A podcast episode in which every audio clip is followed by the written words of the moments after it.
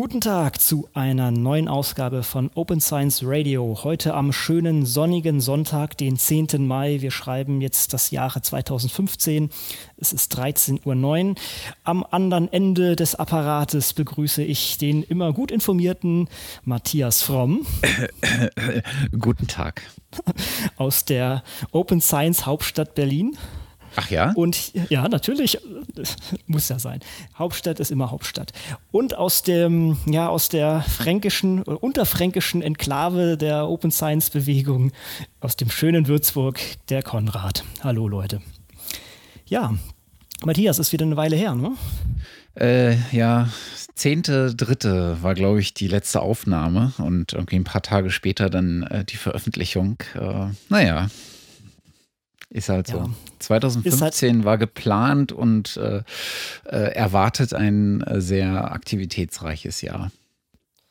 Ja, das ist jetzt halt leider, ist halt ein Hobby von uns hier, von daher bitte nicht traurig sein oder wütend sein, wenn das jetzt nicht in der Regelmäßigkeit kommt, wie, wie man sich das wünscht. Also wir hätten das auch gerne täglich, aber geht halt leider nicht. Das stimmt. Und es gibt ja andere Podcasts, die in der Zwischenzeit äh, tatsächlich äh, sehr viel vorgelegt haben, also auch in Richtung äh, Open Science. Also diverse Folgen sind in der Zwischenzeit äh, beispielsweise beim äh, Open Access Podcast, äh, dem englischsprachigen, erschienen.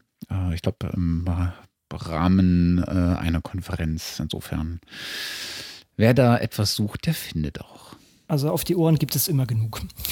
Da kann ich auch gleich noch den Hinweis, so sozusagen aus meiner Ecke, das äh, Chaos Radio hat einen Podcast zum Thema Bioinformatik äh, gemacht, was ich auch sehr gelungen fand. Das äh, hatten, glaube ich, drei, ich überlege gerade ja drei Leute aus der Bioinformatik da, unter anderem dem Bastian, wie heißt der mit Nachnamen noch, von, von Open Snippet. Äh, naja. Gresshake? Ja, genau. Und äh, das fand ich sehr gelungen. Also, das ist eine schöne Einführung in die Bioinformatik. Ich fand es immer wieder so lustig, wieder ja, man, man, lebt halt doch so in einer Blase, denn der, der Markus Richter war doch manchmal etwas verwirrt von dem, was man da so als Bioinformatiker macht, was für einen jetzt selber so die eine natürlichste Sache der Welt ist, aber das war wirklich so ein Ding, wo man gemerkt hat, oh, das ist doch irgendwie nicht so vielen Leuten bekannt, was das wirklich heißt, wenn man da nicht ähm, aus, dem, ja, aus dem Gebiet kommt. Also, wollen wir mal empfehlen, das ist ein schönes Ding. Ich fand den übrigens, äh, oder ich habe beim Hören äh, des Ganzen ähm, was festgestellt. Ja. Äh, ich hatte ja den Bastian auch schon mal bei Scientists, äh, Scientists in Progress, den genau. Podcast, den es mittlerweile nicht mehr gibt. Mhm. Ähm, und ähm, das fällt mir jetzt vorweg nur ein, aber ich habe während des Hörens des, äh, des Chaos Radio ähm, was festgestellt. Und zwar, dass es ihnen allen dreien nicht so richtig, also mal davon äh, abgesehen, dass ich jetzt sozusagen ein bisschen Vorkenntnis mitbringe und mhm. äh, diese, diesen ganzen Thema des äh, Biohackings und äh, der Bioinformatik ja nicht zuletzt auch durch dich so ein bisschen äh, schon äh, etwas zugewandter bin mhm. und da so ein bisschen Vorkenntnisse habe.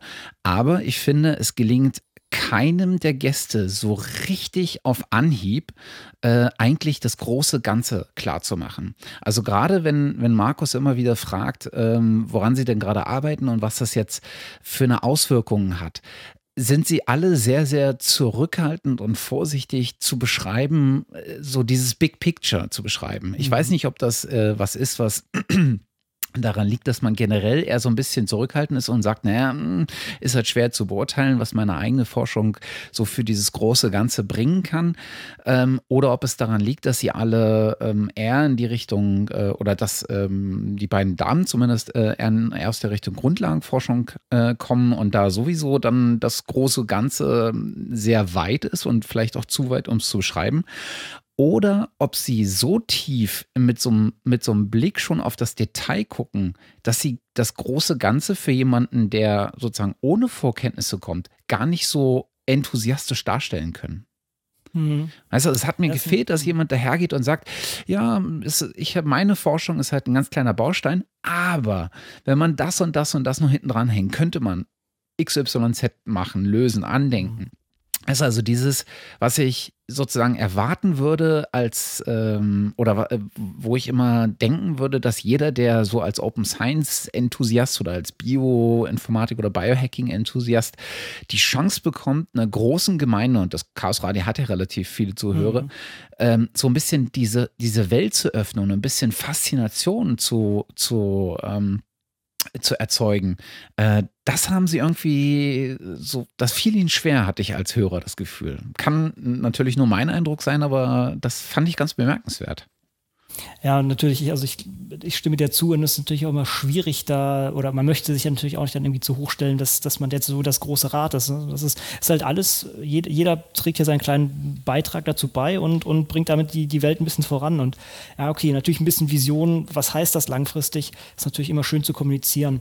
Mhm. Ähm, ja, aber ich, ich glaube, ich, ich mache das leider auch, auch ähnlich, würde ich fast sagen. Natürlich, ich, ich hatte auch kürzlich wieder, äh, letzte Woche war ich in Frank Frankfurt unterwegs und hatte da Leute getroffen, die das auch überhaupt nicht kannten, habe ich dann das auch erklärt. Man kommt dann natürlich sehr schnell in die Sachen, die auch angesprochen wurden, wie, wie Personal Genomics und ja, dass es bald sein kann, dass äh, jede Versicherung danach fragt, ähm, wie, ja, du kannst dir deinen, oder sagt, okay, hier, du willst einen Vertrag bei uns haben, okay, du kannst diesen bisschen teuren Vertrag haben oder du kannst das Spezialangebot nehmen und wir sequenzieren dich einmal durch und dann schauen wir mal, äh, wie es danach aussieht. Mhm. Und das sind natürlich Sachen, die uns enorm beeinflussen oder auch äh, ganze Krebsdiagnostik und auch nicht nur Diagnostik, sondern auch wirklich dann Behandlung. Also ich habe ein Beispiel von einem Kollegen, von einem ehemaligen Kollegen parat, der, wo wirklich ein Arztfreund zu ihm kam, gesagt hat, okay, diesen Menschen können wir nicht mehr heilen, wir haben ein Problem, wir wissen nicht, wie, wie wir den Krebs behandeln können. Und dann wurde der sequenziert, äh, diese Krebszellen wurden sequenziert und dann hat man auf Basis dessen eine Therapie entwickelt. Ja, das ist, das ist Hammer, wenn man das überlegt. Man, man kann ähm, mit solchen äh, ähm, Tools und äh, also das heißt das Sequenzieren selber, aber dann natürlich die bioinformatische Analyse, kann man Leben retten. Und äh, das zu kommunizieren ist, ist wichtig, aber man muss natürlich auch, auch vor Augen halten, dass das nicht jeder macht in der Bioinformatik. Das gibt auch so kleine Sachen. Ich mache Infektionsforschung, das ist vielleicht auch, auch wichtig, aber ist jetzt vielleicht nicht so immer so fassbar für die Leute. Und gerade wenn man aus der Grund, aus den, aus den ähm, in der Grundforschung kommt, dann ist das eh immer sehr viel schwieriger, diese Translation irgendwie zu haben und zu sagen, okay, irgendwann kann das dazu helfen, dass das und das äh, ja, besser gemacht werden kann. Also mhm. von daher äh, ist es eine übliche Sache, glaube ich, das so zu kommunizieren. Ist natürlich so ein Henne-Ei-Problem. Ne? Also in dem Moment, wo du sagst, ähm, gerade die Grundlagenforschung ist so breit und so tief und so weit weg von irgendwelchen praktischen Anwendungen, dass sie schwer ist zu vermitteln, in dem Moment musst du natürlich auf der anderen Seite auch sagen, es wäre natürlich besonders da wichtig, es so mit Faszination zu vermitteln, damit die Leute äh, sozusagen tiefer gehen oder tiefer gucken wollen und verstehen wollen, was eigentlich in der Grundlagenforschung läuft. Ne? Also das sind wieder diese zwei Seiten mhm. einer Medaille, die aber weit weg voneinander sind. Also sozusagen die Schrödinger-Medaille. Mhm. Ja, ja. Oder die Heisenbergsche Medaille. Eine, genau. eine rechts. ja, ja, ja. Ja, ist richtig. Muss, muss man vielleicht mal diesen, diesen Elevator-Pitch, muss eigentlich jeder Wissenschaftler mal so lernen. Ne? So 30 Sekunden mal runterrocken. Was mache ich eigentlich? Warum mache ich das? Und warum solltest du mich dafür bezahlen? Warum? Ja. Durch deine Steuergelder. Hm, ja, das ist, ist äh, obwohl ich das immer verstehen kann, dass man sich auch so ein Stückchen danach äh, dagegen wehrt, weil in dem Moment, wo man uns sozusagen verständlich macht und wo man irgendwo hinguckt in eine mögliche Zukunft und etwas skizziert, wo man denkt, es könnte hingehen oder wo man sich wünschen würde, es könnte hingehen, ist man natürlich gezwungen, über gewisse Dinge hinwegzugehen und gewisse Annahmen zu treffen, die auf, äh, auf einem sehr hohen Grad von Unsicherheit basieren. Und das versucht man natürlich als Wissenschaftler genau zu vermeiden. Ne? Insofern ist das halt, kann ich das total nachvollziehen, dass es das echt schwer ist. Und äh, ich habe dann auch bei diesem Podcast wieder gemerkt, ähm, dass wie schwer mir das selber fiel, ähm, als ich äh, den äh, Bastian für äh, Explorism interviewt habe. Mhm. Es war nämlich genau dieser Punkt, der auch mir schwer fiel, herauszuarbeiten oder äh, herauszukitzeln, wo jetzt genau äh, sein, sein Ansatzpunkt und der Weg ist, wo es hingehen soll. Mhm. Ja, gut, das okay, kann man jedem nahelegen, nochmal zum Besten oder in sich zu gehen. Äh, wie, wie erkläre ich meiner Oma, was ich eigentlich gerade mache? Und ähm, warum warum sollten wir dafür Gelder in, reinsetzen? Ne? Wir haben alle begrenzte Ressourcen, Steuergelder müssen in Forschung gehen, da muss jeder sich irgendwie äh, ja, behaupten oder muss jeder äh, sich legitimieren zumindest. Und das mhm. ist vielleicht ein wichtiger Punkt. Äh, ja, wird halt auch nicht geübt, wirklich. Ne? Ja. ja. gut, dann steigen wir gleich mal in die Hausmeisterthemen ein, würde ich fast sagen. Ne? Ja. Und zwar, wir hatten uns, glaube ich, vor war schon ein paar Folgen her auch unterhalten, wie wie Open Science eigentlich auch helfen kann, Ebola eigentlich zu bekämpfen und dass das ein wichtiger Schritt wäre. Und tatsächlich, es gibt hier gleich mal ein paar schöne Belege oder einen, einen schönen Artikel dazu auf TechDirt, wo die ganz klar gezeigt haben, aufgrund der Tatsache, dass nicht alle Artikel Open Access sind, gab es einige wichtige Artikel, die der, ja, den Forschern und den Ärzten in den Ebola-betroffenen Gebieten nicht zugänglich waren. Und das hat wahrscheinlich eine Menge Leben gekostet, wenn diese Sachen zugänglich gewesen wären. Also wenn sie da gewesen wären, hätte man da ein bisschen entsprechend gegenwirken können. Das Problem ist halt, dass so ein Artikel, was haben wir gesagt, irgendwie 45 Dollar kostet, das ist so etwa das äh, ja, äh, kostet sozusagen das Einkommen von einer halben Woche da und das macht die Sache natürlich dann schon problematisch. Nur so als kleiner Hinweis auf diese ganzen Sachen. Dann, ich habe noch Anfrage von einem Hörer bekommen, ich will den Namen jetzt mal gar nicht nennen, aber der hat einfach mal gefragt, wie, wie macht man äh, sein Doktor in der Bioinformatik, der hat ein bisschen anderen Hintergrund und wollte da eintauchen. Und äh, ich wollte nur sagen, für solche Sachen bin ich natürlich immer gerne offen. Den konnte ich dann auch gleich weiterverweisen an jemanden, der das auch in seiner Region macht. Und ich glaube, die haben sich getroffen oder wollten sich jetzt nochmal treffen. Also wer da Interesse hat, natürlich kann man hier nicht nur zur Open Science, sondern auch zur Bioinformatik äh, gerne mal Anfragen stellen. Dann hatten wir ähm, mal kurz angesprochen, dass PJ dieses Paper Now nun anbietet. Paper Now ist letztendlich eine Möglichkeit auf GitHub ein Paper zu schreiben und da wird das Ding dann gleich entsprechend gerendert oder es, es kann dann über, ich glaube, was nutzt die für ein Tool, sowas wie, wie Jekyll äh, ähnlich, glaube ich, würde gleich etwas aufgehackt, um entsprechend das Paper zu schreiben und dann auch gleich entsprechend eine Darstellung zu haben. Die Katrin Leinweber von unseren Podcast-Kollegen von Conscience oder äh, Consens ähm, haben, oh, sie hat das mal getestet und hat das auch ja, also was heißt auch, das, ist, das Ganze ist verfügbar auf ihrem GitHub-Account und das Paper ist mittlerweile auch schon angenommen, wenn ich das richtig sehe. Also hier auf PRJ ist die entsprechende Publikation zu finden. Also wer sich das mal anschauen möchte im, im, im Paper Now-Format und dann wirklich als tatsächliche PRJ-Publikation, kann sich das mal anschauen. Ja. So. Dann können wir gleich weitergehen zum nächsten. Hm? Äh, ja, äh, ich habe gerade überlegt, ob ich noch was ja. äh, für die Hausmeisterthemen habe. Ich hatte auch gedacht, dass ich mir noch was zurechtgelegt habe, aber hm, äh, äh ja, es ist in den äh, tiefen Kellern meines Feedreaders irgendwie umgekommen. okay. Einmal links wir abgebogen haben, und wird wahrscheinlich demnächst im falschen Podcast erwähnt. Naja, wir haben, wir haben genug Material für heute, keine Angst. genau. wir kriegen das hier schon voll. Ja, ja wir können eigentlich gleich in, in, in die nächste Kategorie ein, einsteigen, äh, Aktivismus. Und da gibt es viel zu berichten, würde ich was sagen. Das eine ist, ich glaube, das kommt aus der Rick, äh, Richtung von, von Daniel Mietchen, und zwar Wikipedia, Wikipedia Science Conference die im, ich glaube September, genau, 2. und 3. September 2015 stattfinden wird. Ich weiß gar nicht mehr, ach so, wo ist denn das genau? Ich glaube, ist das äh, UK dann wahrscheinlich, wenn es vom Welcome Trust ist. Ja, äh, genau, The Henry Welcome Trust Auditorium. Also da wird es um die Verknüpfung von Wissenschaft und, äh, sagen wir mal so, der, der Wikimedia Foundation äh, gehen.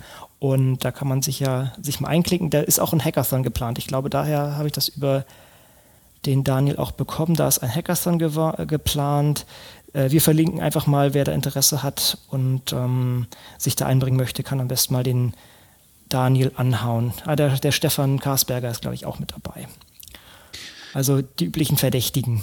Hatte ich da nicht letztens was gelesen, dass ähm, die Wikipedia Creative äh, Commons Lizenz oder das Creative Commons äh, Public Domain Konzept auch für die Sachen jetzt als Standardlizenz angenommen hat, äh, die äh, durch die eigenen Sachen finanziert wurden, also durch, durch eigene Forschung betrieben wurden? Das hatte ich noch nicht auf dem Schirm. Warte mal, es gab da auf Creative Commons einen Blogartikel, der, einen Blogartikel, der sich nennt äh, Wikimedia Adopts Open Licensing Policy for Foundation Funded Research. Äh, den. Äh, da, da, da. Ähm, naja, wir packen ihn mal dazu. Äh, der mhm. fällt mir bloß gerade ein. Okay, gut. Passt. Ja, dann äh, erinnern wir uns, es gibt ja von der OKFN, also es heißt ja mittlerweile noch ähm, Open Knowledge, früher Open Knowledge Foundation, von, aus dieser Gruppierung gibt es ja auch eine deutsche Open Science AG, ein, ein loser Verbund, in dem wir ja auch äh, beide äh, anzutreffen sind seit letztem Jahr. Und da wurden jetzt angeleitet, dass wir Public Calls haben. Eigentlich, eigentlich lustig, denn wir nennen es eigentlich deutschsprachige Gruppe, aber nennen es Public Call, also äh, öffentliches Rundgespräch, wobei der, der Call natürlich mehr diesen Anrufcharakter hat. Beim Rundgespräch klingt das mehr, als würde man zusammensetzen. Ne? Mhm. Naja, äh, wie auch immer. Also bleiben wir, nennen, nennen es weiterhin Public Call. Ähm, da geht es da einfach darum, sich auszutauschen. Ne? Man muss sich vor Augen halten, das ist eine relativ lose Gruppierung, einfach von Leuten, die gleiche Interessen haben. Soll heißen, Open Science voranzubringen und das halt jetzt im deutschsprachigen Raum, also Österreich, Schweiz, Deutschland, Liechtenstein und so. Und ähm, ja, da, da, haben wir diesen Call jetzt angeleiert, der ein bisschen Aktivität äh, initiieren soll und Leute verknüpfen soll. Und das muss ich sagen, war echt richtig schön. Das ist ein äh, Call, den wir halt für immer eine Stunde ansetzen und das wollen wir jetzt monatlich ansetzen oder monatlich betreiben. Es gibt ein Pad dazu, also wir machen das meistens mit, mit Etherpads wird das organisiert, da wurden verschiedenste Themen angesprochen. Der Christian Heise hat einen Blogartikel nochmal dazu geschrieben und das alles zusammengefasst. Das würde ich jedem wärmstens empfehlen, der sich interessiert und einbringen möchte, sich da einzuklinken. Der nächste Termin, den organisiere ich gerade, der wird Ende ähm, Mai, Anfang Juni stattfinden. Da ist auch die Umfrage noch gerade am Laufen, also bis Mittwoch nächster Woche, das ist glaube ich der 13. Mai, kann man sich da noch einklinken. Wir hatten da auch ein bisschen Feedback bekommen, dass man das möglichst nicht zu spät machen soll, dass man da auch kinderbetreuungstechnisch da entgegenkommt. Ich weiß, wir werden es nicht jedem recht machen können, aber wir wollen ja auch ein bisschen dafür sorgen, dass das äh, zumindest zugänglich äh, oder so zugänglich wie möglich gehalten wird. Und ähm, da, ja, deshalb haben wir die, die Zeiten jetzt ein bisschen nach vorne gezogen, nicht mehr so spät und es wird auch immer nur eine Stunde sein. Einfach, dass, dass man sich das zur Not auch rausschnitzen kann. Also da kann man auch jeden nochmal einfach mal einladen, auch wenn ihr kein Thema habt oder wenn ihr kein, ja, noch keine konkrete Aktion habt, kann man sich da einklinken, einfach mal zuhören. Vielleicht findet man ja eine kleine Aktion. Das kann auch wirklich sein von irgendwie was Kleinerem, wo man sich einbringt oder eine größere mh, hm, eine Aktivität, die man vorschlagen möchte da sind wir offen für alles. Oder einfach Leute kennenlernen, Gleichgesinnte treffen. Das ist ein, denke ich, ein schöner Ansatzpunkt. Und wie schon gesagt, wir wollen das jetzt jeden Monat machen, um, um, um ihn bald am Laufen zu halten. Und äh, eine Sache, äh, die jetzt auch schon dabei herauskam, ist, dass wir das ähm, ja, dass wir Leuten die Möglichkeit bieten, ihren offenen Forscheralltag mal zu twittern. Wir haben ja unseren Twitter-Account äh, okscience.de, äh, okscience.de, also äh, der deutschsprachige Open Knowledge, äh, Open Science Account. Und da wird jetzt immer montags wird jemand aus äh, ja, unserer Community mal ein bisschen was zum Besten geben, sprich den, den, eigenen, den eigenen Alltag verbloggen, das hat oder, oder vertwittern. Der Heinz Pampel hat das letzte Woche gemacht, oder, oder diese Woche ist das noch, diese Woche gemacht. Da war er bei einer Veranstaltung zum, ähm, ich glaube, diesem Bürgerschaften Wissen. Nächste Woche, also morgen, also je nachdem, wann ihr das jetzt hört, also am 11.05. wird Björn Brems ein bisschen aus dem Nähkästchen twittern und das äh, wird dann weitergeführt. Das hat der, der Markus äh, Neuschäfer hat das etwas initiiert und das ist, denke ich, eine schöne Idee. Und äh, auch hier, ne, wir haben jetzt so ein kleines Redaktionsteam, wer da irgendwie Lust hat, sich einzuklinken, kann das auch gerne machen. Oder wer selber vertwittern, äh, mal sozusagen seinen Tag vertwittern möchte, kann das da auch gerne machen. Also pinkt uns einfach an, gibt auch wieder ein Pad dazu oder kommt einfach zu einem Call und, und klingt euch mit ein. Mhm. Ja, was haben wir sonst noch aus der Richtung? Ja, gut, das ist noch ein noch eine andere Aktion, das äh, hatte ich ja erwähnt, letztes Jahr auf dem Chaos Communication Congress im Dezember in Hamburg habe ich ja so ein kleines Open Science Meeting organisiert und war da erstaunt, wie gut das angekommen ist. Und das war super spontan organisiert. Das ist mir so am, ah, ich glaube, am Tag vorher oder am zwei Tage vorher mir so eingefallen, ach, das könnte man ja auch noch machen. Und da, dann waren da gleich 20 oder mehr Leute. Und ähm, wir haben dieses Jahr wieder einmal das große Glück, dass das Chaos Communication Camp stattfindet. Das ist ja ein Haufen Nerds im, im, im Freien. Das ist wirklich ein Erlebnis alle vier Jahre organisiert der, Chaos, Chaos, Computer Club äh, diese, so, so ein Camp. Alle vier Jahre macht das eine, äh, macht das die holländische Gemeinschaft. Das heißt, man hat alle zwei Jahre so ein Camp. Und dieses Mal ist es wieder in Deutschland, also in der Nähe von Berlin. Ich habe den Ort jetzt gar nicht äh, auf dem Schirm, aber gut, das kann man rausfinden. Und wir überlegen gerade, ob wir da nicht auch ein, wieder ein Meeting machen, wenn nicht sogar so ein Village fahren. Ein Village auf so einem Camp ist, dass sich halt Gleichgesinnte zusammentun, da zusammen zelten und vielleicht Aktivitäten anbieten.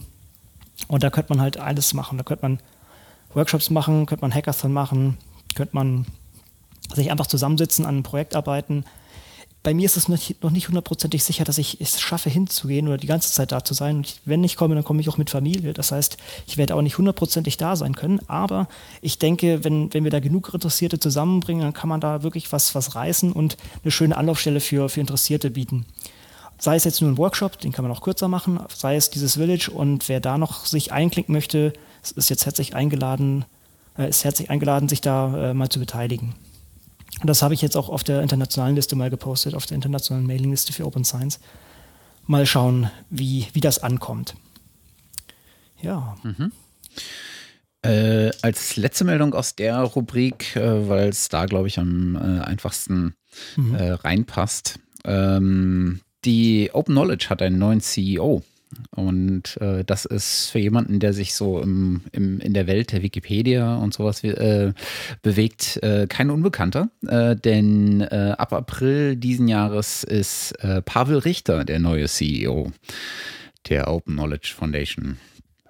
Oder? Auch ein, ein usual, usual, Suspect, muss man sagen, ein üblicher Verdächtiger in der, in der ganzen Szene. Genau, ist nämlich seit 2009 Geschäftsführer von Wikimedia Deutschland und äh, war, glaube ich, bis irgendwann 2014 äh, äh, Vorstand äh, des äh, Wikimedia-Vereins und auch Geschäftsführer der Wikimedia-Fördergesellschaft, wenn ich mich nicht täusche.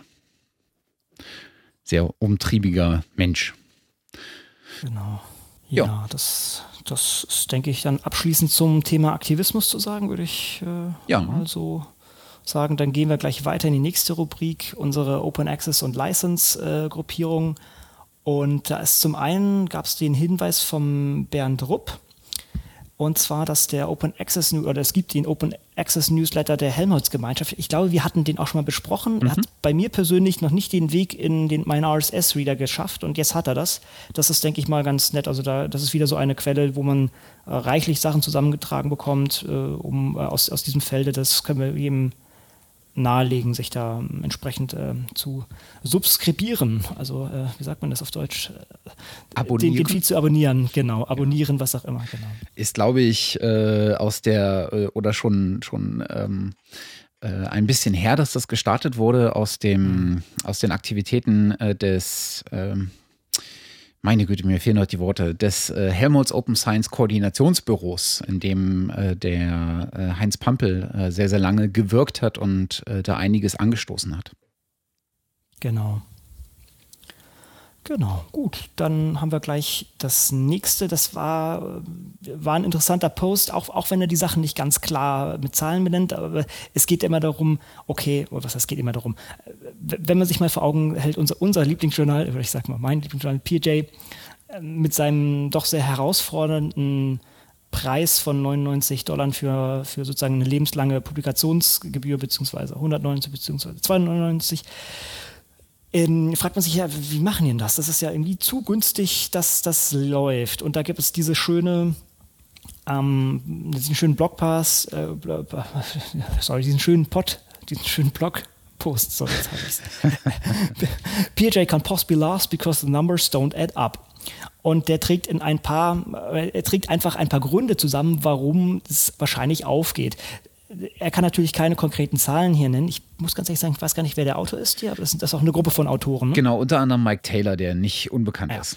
Genau, genau. Aber ich weiß jetzt nicht, wer den, den Artikel hier selber verfasst hat. Wie auch immer. Auf jeden Fall aus dieser Ecke kommt das Ganze und ähm, ja, also das ist es halt ein, ein, ein geschlossenes Business, von daher kann man leider nicht sehen, wie, wie hier die Gelder fließen, aber er hat hier ein paar sehr valide Punkte hier zum Besten getan. Das eine ist natürlich, dass der Pete Binfield, der, wie er selbst hier sagt, irgendwie der, der die meiste Erfahrung von allen Menschen, äh, die, die auf der Welt leben hat, äh, wenn es darum geht, Open Access Megajournale zu fahren, weil der halt vor bei, bei Plus One war. Dann, wer sitzt auch noch mit dabei? Tim O'Reilly, der irgendwie die meiste Erfahrung in, auf der Welt hat, wie man mit, mit offenen Content irgendwie Geld verdient, also O'Reilly Media. Ja, das ist äh, auch, äh, denke ich, vielen ein Begriff. Dann auch noch der Vorteil, da, da das ganze CC BY ähm, finanziert, äh, CC BY lizenziert ist, wird das Ding und, und bei, bei PubMed Central wird, wird das Zeug auch nie flöten gehen. Also das ist sozusagen ein Vorteil. Dann wird das Ding auch nicht ähm, ja, wieder verschlossen werden können, weil es eben mit CC BY auch äh, entsprechend freigängig zu, zugänglich ist. Und er meint, wahrscheinlich haben wir einfach diese Gewohnheit akzeptiert, dass wir irgendwie für so ein Paper durchschnittlich 5000 Dollar zahlen. Und das ist einfach eine, ein, eine Gewohnheit, ein Habit, was, was man ändern sollte.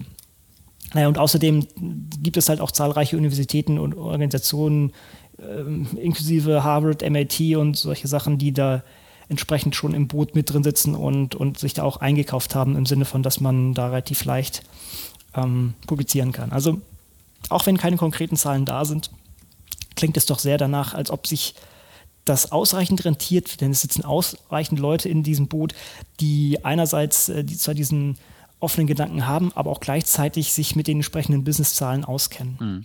Also die Diskussion unter dem Blogpost ist übrigens auch ganz interessant. Unter anderem hat sich Jason Hoyt äh, zu Wort gemeldet, der äh, einer der Mitbegründer von äh, PeerJ ist.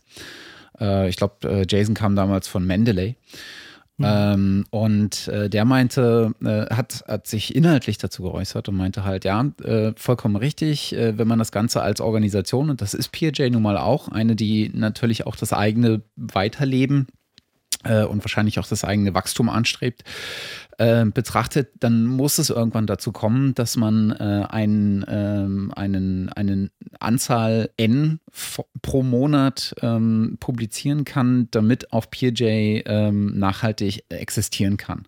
Und äh, na, nach seiner Einschätzung, er hat da jetzt auch keine Zahlen dazu genannt, aber nach seiner Einschätzung ist PeerJ äh, so weit, äh, dass sie diesen, diese Anzahl von monatlichen Publikationen, die dafür notwendig ist, ähm, äh, innerhalb des nächsten äh, Jahres oder des vor uns liegenden Jahres erreichen werden. Ähm, was ich schon ziemlich interessant finde. Also äh, mhm. äh, das PJ zwei Jahre, glaube ich, jetzt nach Gründung. Ähm, oder erst ein Jahr? Ich bin mir gar nicht sicher gerade. Nee, es sind schon zwei. Genau. Zwei. Sogar noch länger. Ne? Ich, 2000, war es nicht sogar 2012 schon? Äh, ich bin mir. Ja. Moment. Also ja. auf jeden Fall relativ kurz äh, danach äh, diesen Punkt erreichen würde, sozusagen so einen gefühlten Break-Even-Point. Ähm, das ist schon, ähm, schon beachtlich. Insofern, also äh, auch mal in die Kommentare gucken, äh, da gibt es äh, den ein oder anderen ähm, durchaus lesenswerten Beitrag noch.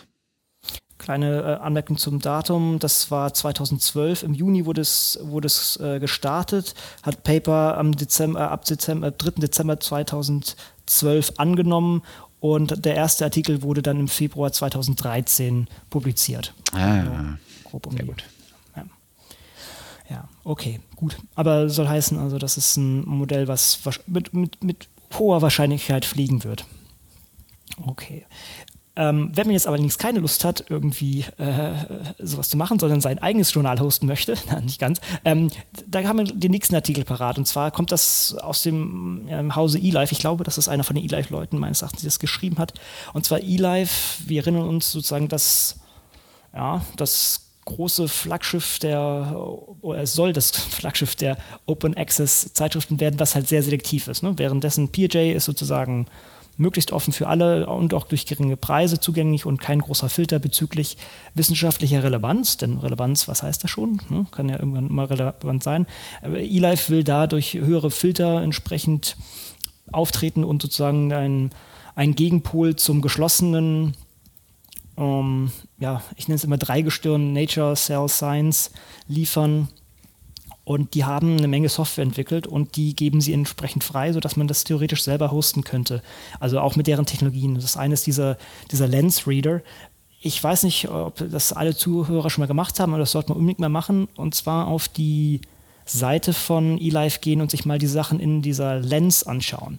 Das ist einfach ein ganz anderes ja, Lesen von Zeitschriften oder von, von Artikeln, weil man auf der einen Seite, also man hat so, so, so ein Zwei-Spalten-Format, auf der einen Seite sieht man da den Text und auf der anderen kann man dann direkt auf die Referenzen, auf die, auf die Bilder oder Abbildungen und, und, und Tabellen springen. Das ist sehr schön. Und es ist nicht sozusagen diese, oh, ich habe hier totes Holz und jetzt mache ich das digital, also PDF, sondern hier hat man eine sehr frische, sehr moderne Art, äh, ähm, solche Publikationen zu lesen wir hatten das schon mal diskutiert, glaube ich, als, als sozusagen, wer war das? Als ResearchGate, der hier geschlossenes Format zum Besten gegeben Genau. Hat, Da hatten wir es grob als äh, Gegenbeispiel, als offenes Gegenbeispiel geliefert. Und jetzt ist mittlerweile auch viel, viele Software aus diesem Stack ist jetzt sozusagen verfügbar. Das heißt, auch andere Journale können das, so ich das sehe, kostenlos, ich glaube, es ist sogar Open Source, wenn ich mich hier recht entsinne, entsprechend auch einbinden und, und ähm, äh, laufen lassen. Genau, ist auf äh, GitHub äh, verfügbar.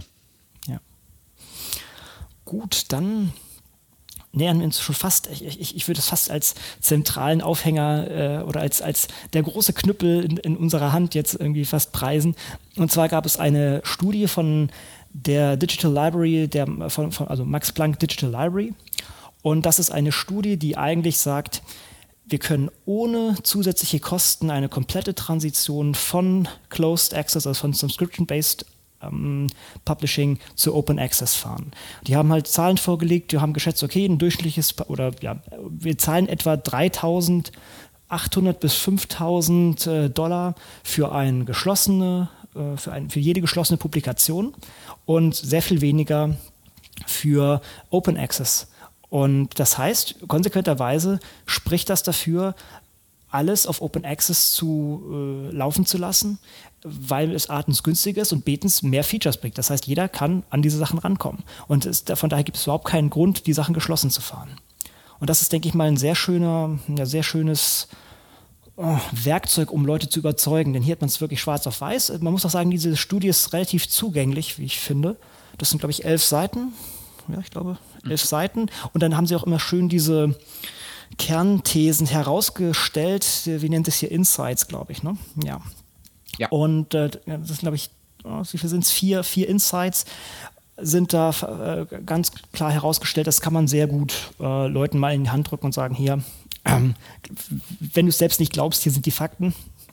Und ähm, das, denke ich, sollten auch die irgendwie die, wie sagt man auf Deutsch, Policymakers, die, äh, sagen wir mal, die Politiker oder Leute, die an äh, entsprechenden Entscheidungen, äh, die eine entsprechende Entscheidung durchsetzen können, mal lesen. Es gab einen Artikel in der FAZ dazu, der, glaube ich, auch relativ gut ankam. Wie auch hier, wie häufig, ich habe es schon häufiger kritisiert, ohne Zitation oder Link zum, zur originalen Studie. Das ist immer wieder heftig. Ich bin wieder erstaunt und äh, kann ich hier gleich einhaken. Einer meiner erfolgreichsten Tweets, die ich je hatte, mit, ich glaube, über 185 Retweets mittlerweile, ist folgender. Dear journalist, if you write an article about a scientific study, please add a link to the original work or cite it properly. Thank you, Kay. Könnt ihr das mal bitte alle mal machen? Wenn ihr irgendwie einen Artikel schreibt, liebe Journalisten, über einen Artikel, also über einen wissenschaftlichen Artikel, packt doch bitte den Link oder äh, die Zitation. Und ich glaube, in dem FAZ-Artikel war das auch der Fall, dass das fehlte. Ich, wenn ich jetzt hier jemanden Unrecht tue, bitte entschuldigen, aber es gibt zu viele Beispiele, wo das leider nicht der Fall ist. Das wird aber trotzdem nicht passieren. Ja. Das, also ich muss dich da leider enttäuschen, mhm. aber ähm, ich, ich kann es mir einfach nicht vorstellen. Dazu ist das, ist dieses, ist dieses, also dazu äh, in, in diesen großen, in diesen Dinosauriermedien, habe ich immer das Gefühl, ist dazu, äh, sprechen da zwei Dinge dagegen. A, immer noch die Angst, äh, oh Gott, wenn ich irgendwo äh, hinlinke, äh, wo im Zweifel sogar mehr Informationen stehen als das, was ich hier gerade aufbereitet habe oder geschrieben habe, geht der Leser eher dahin. Mhm. Und ich verliere ihn. Äh, und B, oh Gott, oh Gott, oh Gott, wenn ich äh, sofort und offen auf die äh, ursprüngliche Quelle linke, dann muss ich mich ja echt vorsehen, was ich hier in meinen Artikel schreibe, weil es ist sofort und mit einem Klick überprüfbar. Das heißt also, jede Analyse, jede Einschätzung, jedes Zitat muss ich wirklich sauber durchdenken und verargumentieren. Oder und, ein sauberer Journalismus. Genau. Und wenn du dir anguckst, wie viel Zeit in solchen, in, oder nicht, bei weitem nicht immer, also gar keine Generalisierung, aber das ist immer mein Eindruck dessen, mhm. äh, wie viel Zeit äh, viele Journalisten für solche Artikel haben, da, da, das geht nicht. Das, ja, klar, es ist ein monetärer ja. Druck dahinter, möglichst schnell viel Output zu generieren und das genau. haben, haben wir alle sozusagen. Ne? Das ist ja. das gleiche Problem wie überall. Da ist halt, äh, ist, ist halt, na klar ist der Artikel äh, mit einem bisschen äh, Google-Arbeit äh, sofort äh, findbar. Aber äh, genau diese Google-Arbeit werden halt die wenigsten tun. Ist, genau, das ist einfach eine zusätzliche Hürde. Und in dem Fall, die haben nur den deutschen, die deutsche Übersetzung hingeschrieben. Das heißt, den Originalnamen ähm, dieser Publikation hatte ich gar nicht parat. Und ich glaube in dem Fall auch kein, nicht mal ein Autor oder sowas ja. in der Art. Da muss man, muss man wirklich was machen. Und das kann ja nicht sein.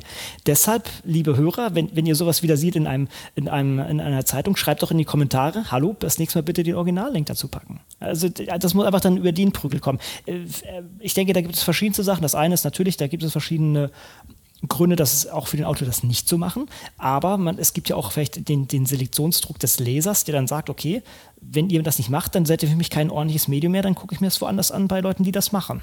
Also meine vielleicht naive Hoffnung. Ja. Ja, na gut, okay, gut.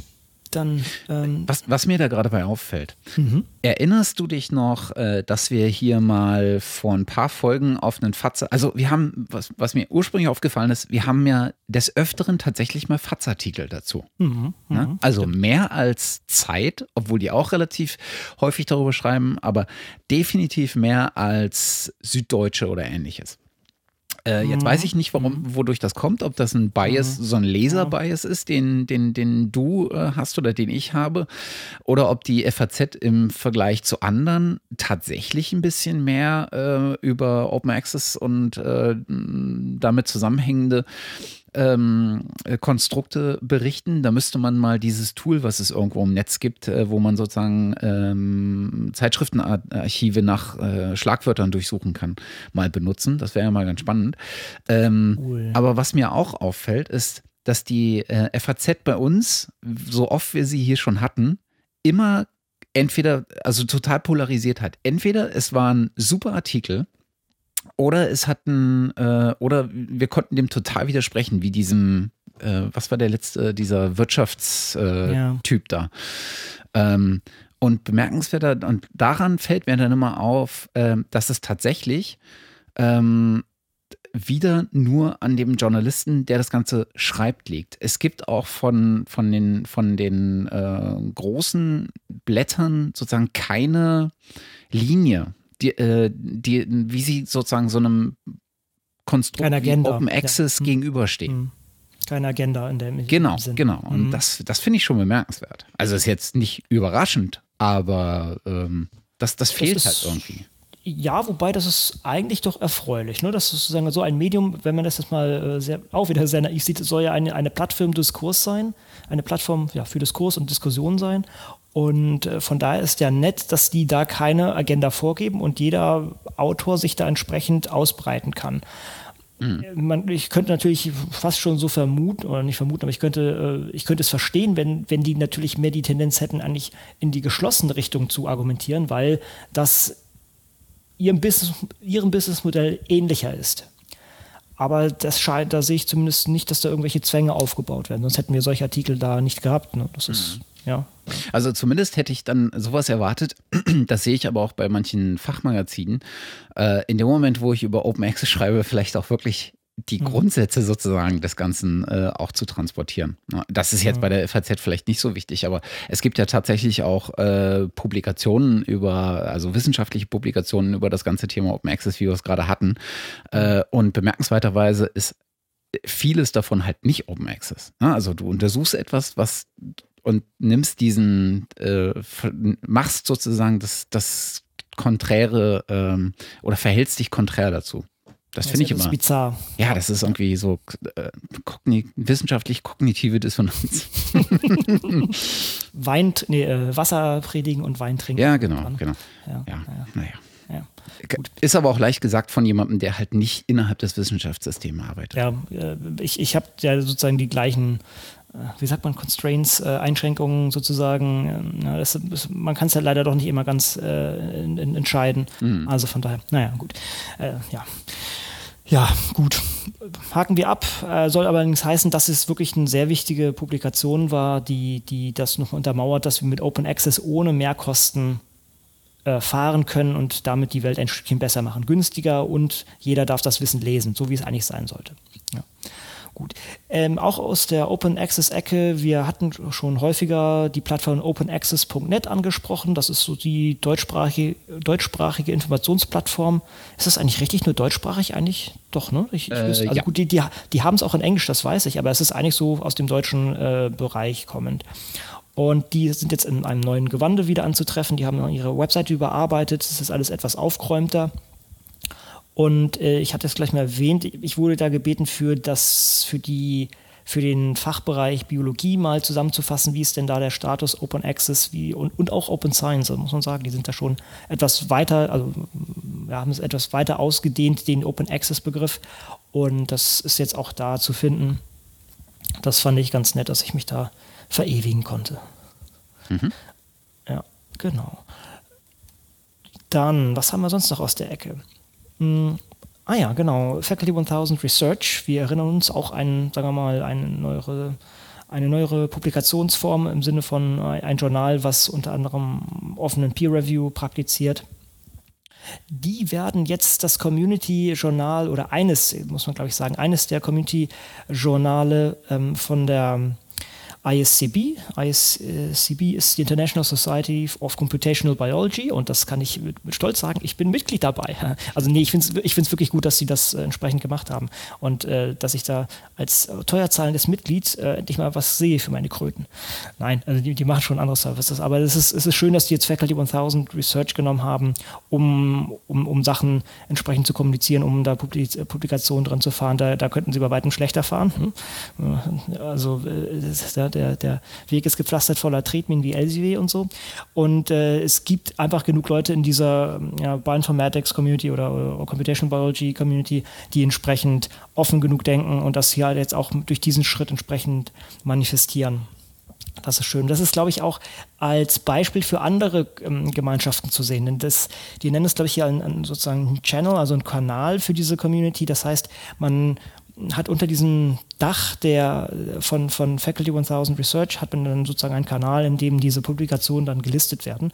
Und das ist eigentlich das, was, was ich auch schon häufig gesagt habe. Eigentlich brauchen wir nur, eigentlich brauchen wir nur eine große Datenbank. Und dann organisiert man sich um Schlagwörter, um, um Communities innerhalb dieser ganzen Sache. Sei es jetzt äh, auf Plus One, sei es jetzt auf PJ oder was auch immer, oder sei es eine komplett anders gefahrene Sache. Man, man bräuchte da, man braucht nicht irgendwie 5000 verschiedene Journale oder wie viel es auch immer gibt, sondern man könnte eigentlich eine Plattform machen und darunter diese Communities, Communities organisieren. Natürlich ist ein bisschen technische Konkurrenz auch nicht schlecht, um da ein bisschen Fortschritt zu gewährleisten, aber äh, man könnte es zumindest runterkochen. Und hier ist das entsprechend mal ein erster Ansatz und mal gucken, welche Gesellschaften noch folgen oder welche Communities noch folgen und das, und das ähnlich machen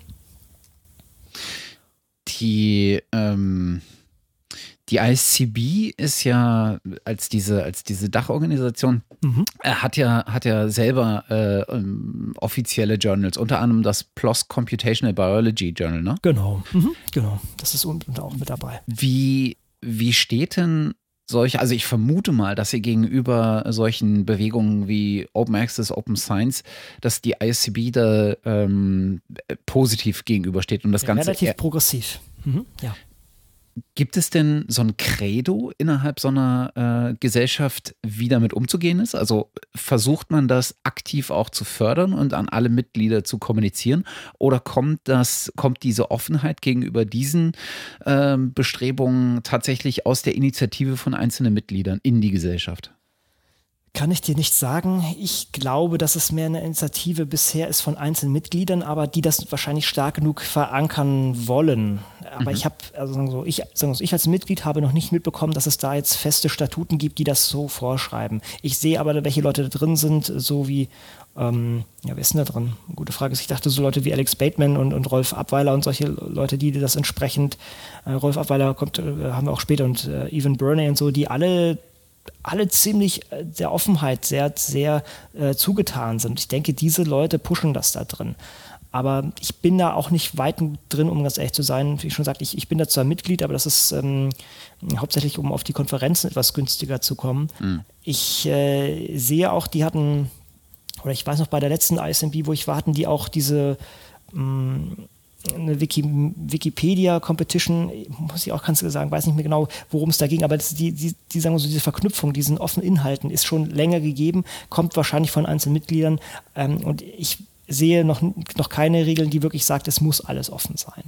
Mhm.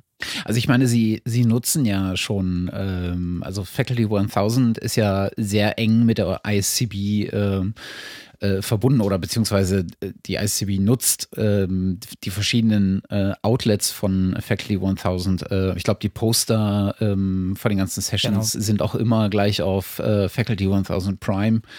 Genau. Ähm, und sowas. Also das, das scheint ja schon eine sehr, sehr ähm, enge äh, Nutzungsbeziehung zu sein. Mhm. Und ich meine, ist ja auch klar, du hattest ja gleich am äh, oder äh, recht früh am Anfang schon gesagt, dass gerade aus der Bioinformatik natürlich sehr, sehr viel äh, Bestrebungen hin zur Offenheit kommt, weil da ist natürlich, äh, das natürlich ein Bereich ist, der sehr, sehr stark davon lebt, dass große Datensätze auch off, offen verfügbar sind ne? und äh, dass man sozusagen an, an Informationen rankommt, ohne selber in der Situation zu stehen, dass man sie erst erzeugen muss und da wieder Geld verbrennen muss, sondern äh, dass man das, was andere schon äh, erzeugt haben, für sich nutzt und versucht äh, mit neuen Blickpunkten äh, zu betrachten. Ja, da, da, kann ich gleich was einhaken, was ich eigentlich für später für Open Data mal vorgesehen hatte, für unsere Open Data ähm, äh, äh, Sektion. Und zwar, ich war auf äh, einer Konferenz, äh, war ich eingeladen als Speaker äh, CBTech Symposium in, in Bielefeld, wo es diesmal sehr um Bioinformatik ging. Und da haben sie unter anderem den Rolf Abweil eingeladen, der ich glaube, ist, ich weiß gar nicht, was der offizielle Titel mittlerweile ist, ist der, der, der Chef vom EBI in Hingston, also ein Teil vom, vom Amble. Und äh, der hat halt schon gesagt, dass äh, ja, die Bioinformatik von vornherein immer sehr offen war. Joint Associate Director, Amble EBI ist das, nennt sich das jetzt offiziell. So. Und äh, der hat gesagt, dass die Sequenzierdatenbanken schon von vornherein, das heißt schon von 1982, als die ersten Sequenzierungen gemacht wurden und das dann in Datenbanken gekippt wurde, die waren schon von vornherein immer offen. Das heißt, dieses, dieses Feld, wie du selber sagst, einfach weil es auch darauf aufbaut, dass es an Daten rankommt, rankommt hatte schon immer Bestrebungen und immer das richtige Gefühl dazu, diese Sachen offen zu halten. Mhm. Und dann ist natürlich diese, ja, diese Verbindung natürlich zu solchen offenen Journalen relativ natürlich. Mhm.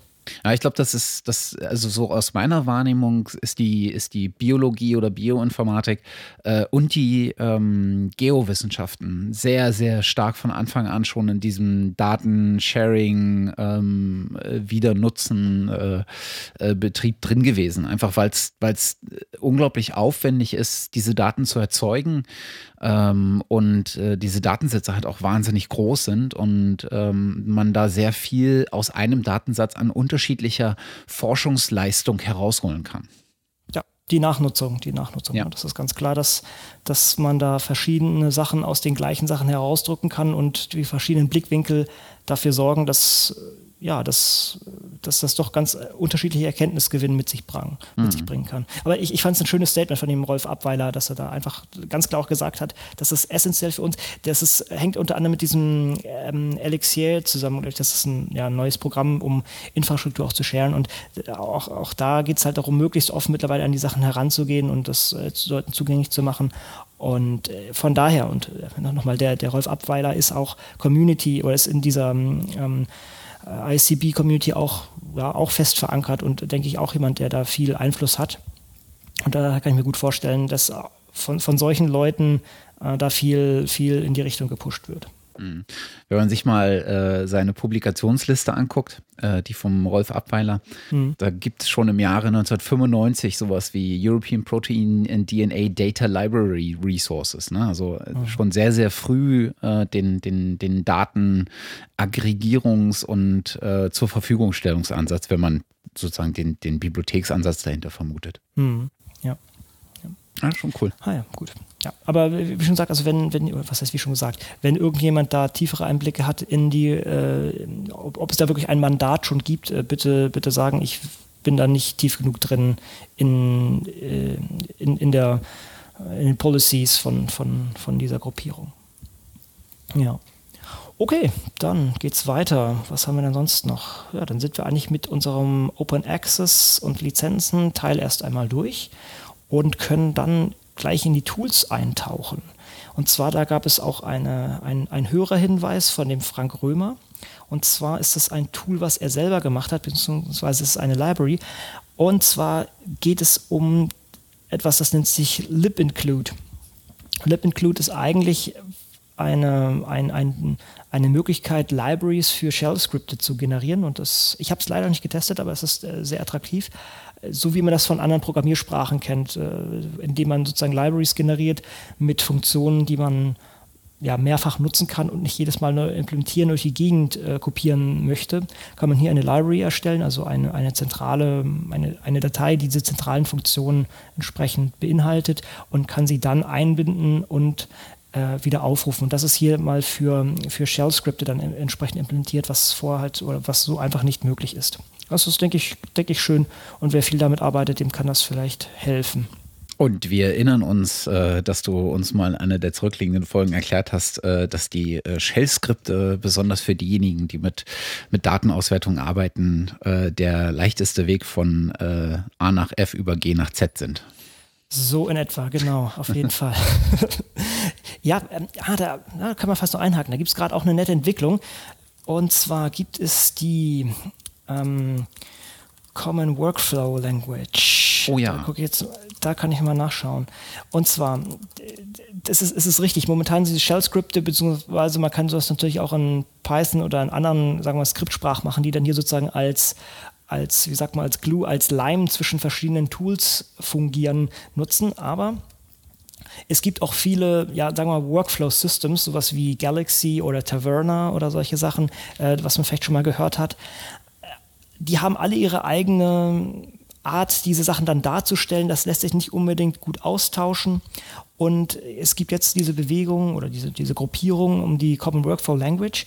Also ja, da geht es darum, eine Art der Formalisierung für, für solche Workflows zu finden und zu beschreiben und ähm, auch eine Referenzimplementierung zu schaffen, die, die dann genutzt werden kann, um ja, diese verschiedenen Tools äh, eine Sprache sprechen zu lassen. Man kann theoretisch kann man sich dann solche äh, Dateien auch selber manuell schreiben oder halt mit irgendwelchen Editoren aufsetzen, also irgendwelchen äh, Workflow-Editoren aufsetzen. Letztendlich geht es darum, ich habe irgendwie Tool A, äh, was irgendwie äh, eine Konversion in eine andere durchführt, dann mache ich einen anderen Datenprozessierungsschritt und das möchte ich in so einer Sprache oder mit, mit so einer Sprache abbilden können. Und äh, es geht sogar noch weiter, die wollen dann auch noch Docker nutzen. Das äh, ist noch ein ganz anderes Thema, was da jetzt auch reinpasst in die Tool-Section. Äh, also Docker, ja, jetzt, jetzt machen wir eine, eine Menge Fässer hier auf. Docker ist eine Art, sagen wir so, das nächste, was dran kommt, ist, sagen wir so, eine Virtual Machine, eine, eine virtuelle Maschine in der man seine Applikation laufen kann. Allerdings sind, sind, Docker sehr viel leichtgewichtiger. Soll heißen, man muss dann nicht erst eine virtuelle Maschine hochfahren und kann darin seine Programme laufen lassen, sondern es nutzt den Linux-Kernel des eigenen Host-Systems. Das macht es deshalb auch etwas äh, weniger portabel, sagen wir mal so, als eine Virtual Machine, aber es macht es dadurch auch sehr, sehr, sehr viel leichtgewichtiger. Und man sieht das in verschiedensten Bereichen. Das ist, ist, ist Docker gerade der, der heiße Scheiß im Sinne von, ähm, ja, es, es macht das Deployment, also das Ausliefern sehr viel einfacher und führt dazu, dass Leute sogenannte Microservices schreiben, die dann wieder miteinander kommunizieren über Schnittstellen. Das kann, das hilft zum Beispiel irgendwelchen großen Firmen, bestimmte Services parat oder bereitzustellen, wo die einzelnen kleinen Komponenten von verschiedenen Teams bearbeitet werden können, die einfach nur über diese gemeinsamen Schnittstellen, die vordefiniert wurden, dann entsprechend kommunizieren können. Okay, es, es, wird vielleicht etwas zu technisch und kompliziert, aber Docker ist eine Möglichkeit, sagen wir so, Sachen reproduzierbar zu machen oder, oder Tools reproduzierbar und leicht, zu installiert, äh, leicht installierbar zu machen. Mein, mein Tool Redemption habe ich zum Beispiel auch so in so einem Docker-Image bereitgestellt. Und äh, mit Docker, äh, in, mit Docker kann hier auch ein Teil von dieser ähm, Common Workflow Language äh, Lösung werden, sodass man relativ einfach diese Workflows dann implementieren kann und ausführbar machen kann letztendlich. Ich hoffe, das war jetzt nicht zu kompliziert und zu, zu technisch. Aber letztendlich geht es darum, okay, wir haben, wir haben Daten, wir wollen diese Daten prozessieren. Wir können die Schritte, die dafür nötig sind, irgendwie formal darstellen und dann diese formale Darstellung nutzen, um diese, diesen Workflow wirklich auszuführen. Und das ist hier der gemeinsame Startpunkt, diese Common Workflow Language.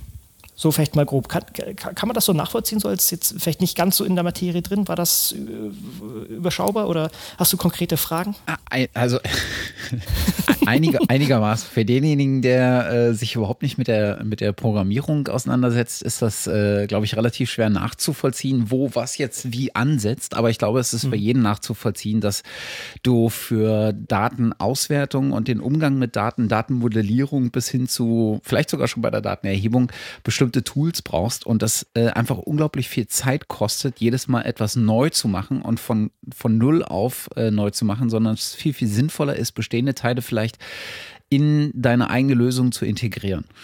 Und äh, ich glaube, da gibt es einfach verschiedene Ansätze, ähm, wie man sowas hinbekommt und ähm, dass, dass man da einen Ansatz versucht zu finden, der nachvollziehbar und so modular ist, dass man da mm, sehr, sehr viele Möglichkeiten andocken kann. Das ist, glaube ich, ähm, ein ziemlich nachvollziehbarer Punkt. Mhm. Vielleicht doch mal so als kleiner Einwurf, man versucht sich hier ein bisschen an der Unix-Tool-Philosophie äh, ja, zu orientieren. Äh, ich weiß nicht, ob das Ihnen jetzt klar ist, aber Unix äh, oder zumindest die, die Shell-Tools in der Unix-Welt sind letztendlich Tools, die eine Sache sagen wir mal, na, perfekt äh, oder ideal machen. Also ein Tool soll eine Sache äh, sehr gut machen, stabil laufen und dann die eigentliche Mächtigkeit wird dadurch generiert, dass man diese Tools sehr einfach äh, durch Pipes, was auch immer das jetzt sein mag, erstmal äh, verknüpfen kann und einfach durch diese, dieses Zusammenpuzzeln Workflows generieren kann, die äh, sehr, sehr mächtig sind und sehr, sehr, äh, ja, eine Lösung sehr einfach gestalten. Und Ziel dieser äh, Common Workflow Language ist sozusagen dieses Verknüpfen zu beschreiben. Und das soll dann wiederum motivieren, mehr so kleine Tools zu schreiben, die Sachen halt ideal lösen und die dann in diesen, in diesen Workflows zusammengefasst werden können. Es gibt noch ein anderes ähm, Ding, was auch in diese, in diese Richtung oder diese Kerbe schlägt, das nennt sich äh, Small Tool Manifesto for Bioinformatics. Das sollte man vielleicht gar nicht auf Bioinformatik einschränken. Das ist äh, einfach so die Idee, ja, wir wollen kleine Tools schreiben, die möglichst ideal laufen und äh, eine Aufgabe sehr gut machen, um die dann wieder miteinander verknüpfen zu können. Wir können das mal verlinken. Und ähm, das ist eine, äh, denke ich, eine relativ, eine relativ sinnvolle Herangehensweise. Es gibt aber, also gibt es denn, äh, das, oder das ist vielmehr der Schwierigkeit, oder? Es gibt mhm. keinen Katalog von bestehenden ähm, Ansätzen, von bestehenden Modulen, Libraries, was es auch immer dafür, äh, dafür gibt. Ähm, das, das ist sozusagen das, was es schwer macht, weil es gibt zig Stellen, an denen sowas entsteht, aber es gibt bisher wenig Vernetzung zwischen den einzelnen Dingen. Meinst du jetzt von, redest du von den Workflow-Systemen oder von den, den Tools, die diese eigentlichen Lösungen durchführen oder die eigentliche Prozessierung durchführen? So,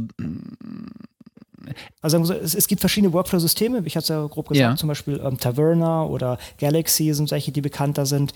Das sind diese Workflow-Systeme, die existieren und äh, die, denke ich, mehr oder minder bekannt sind.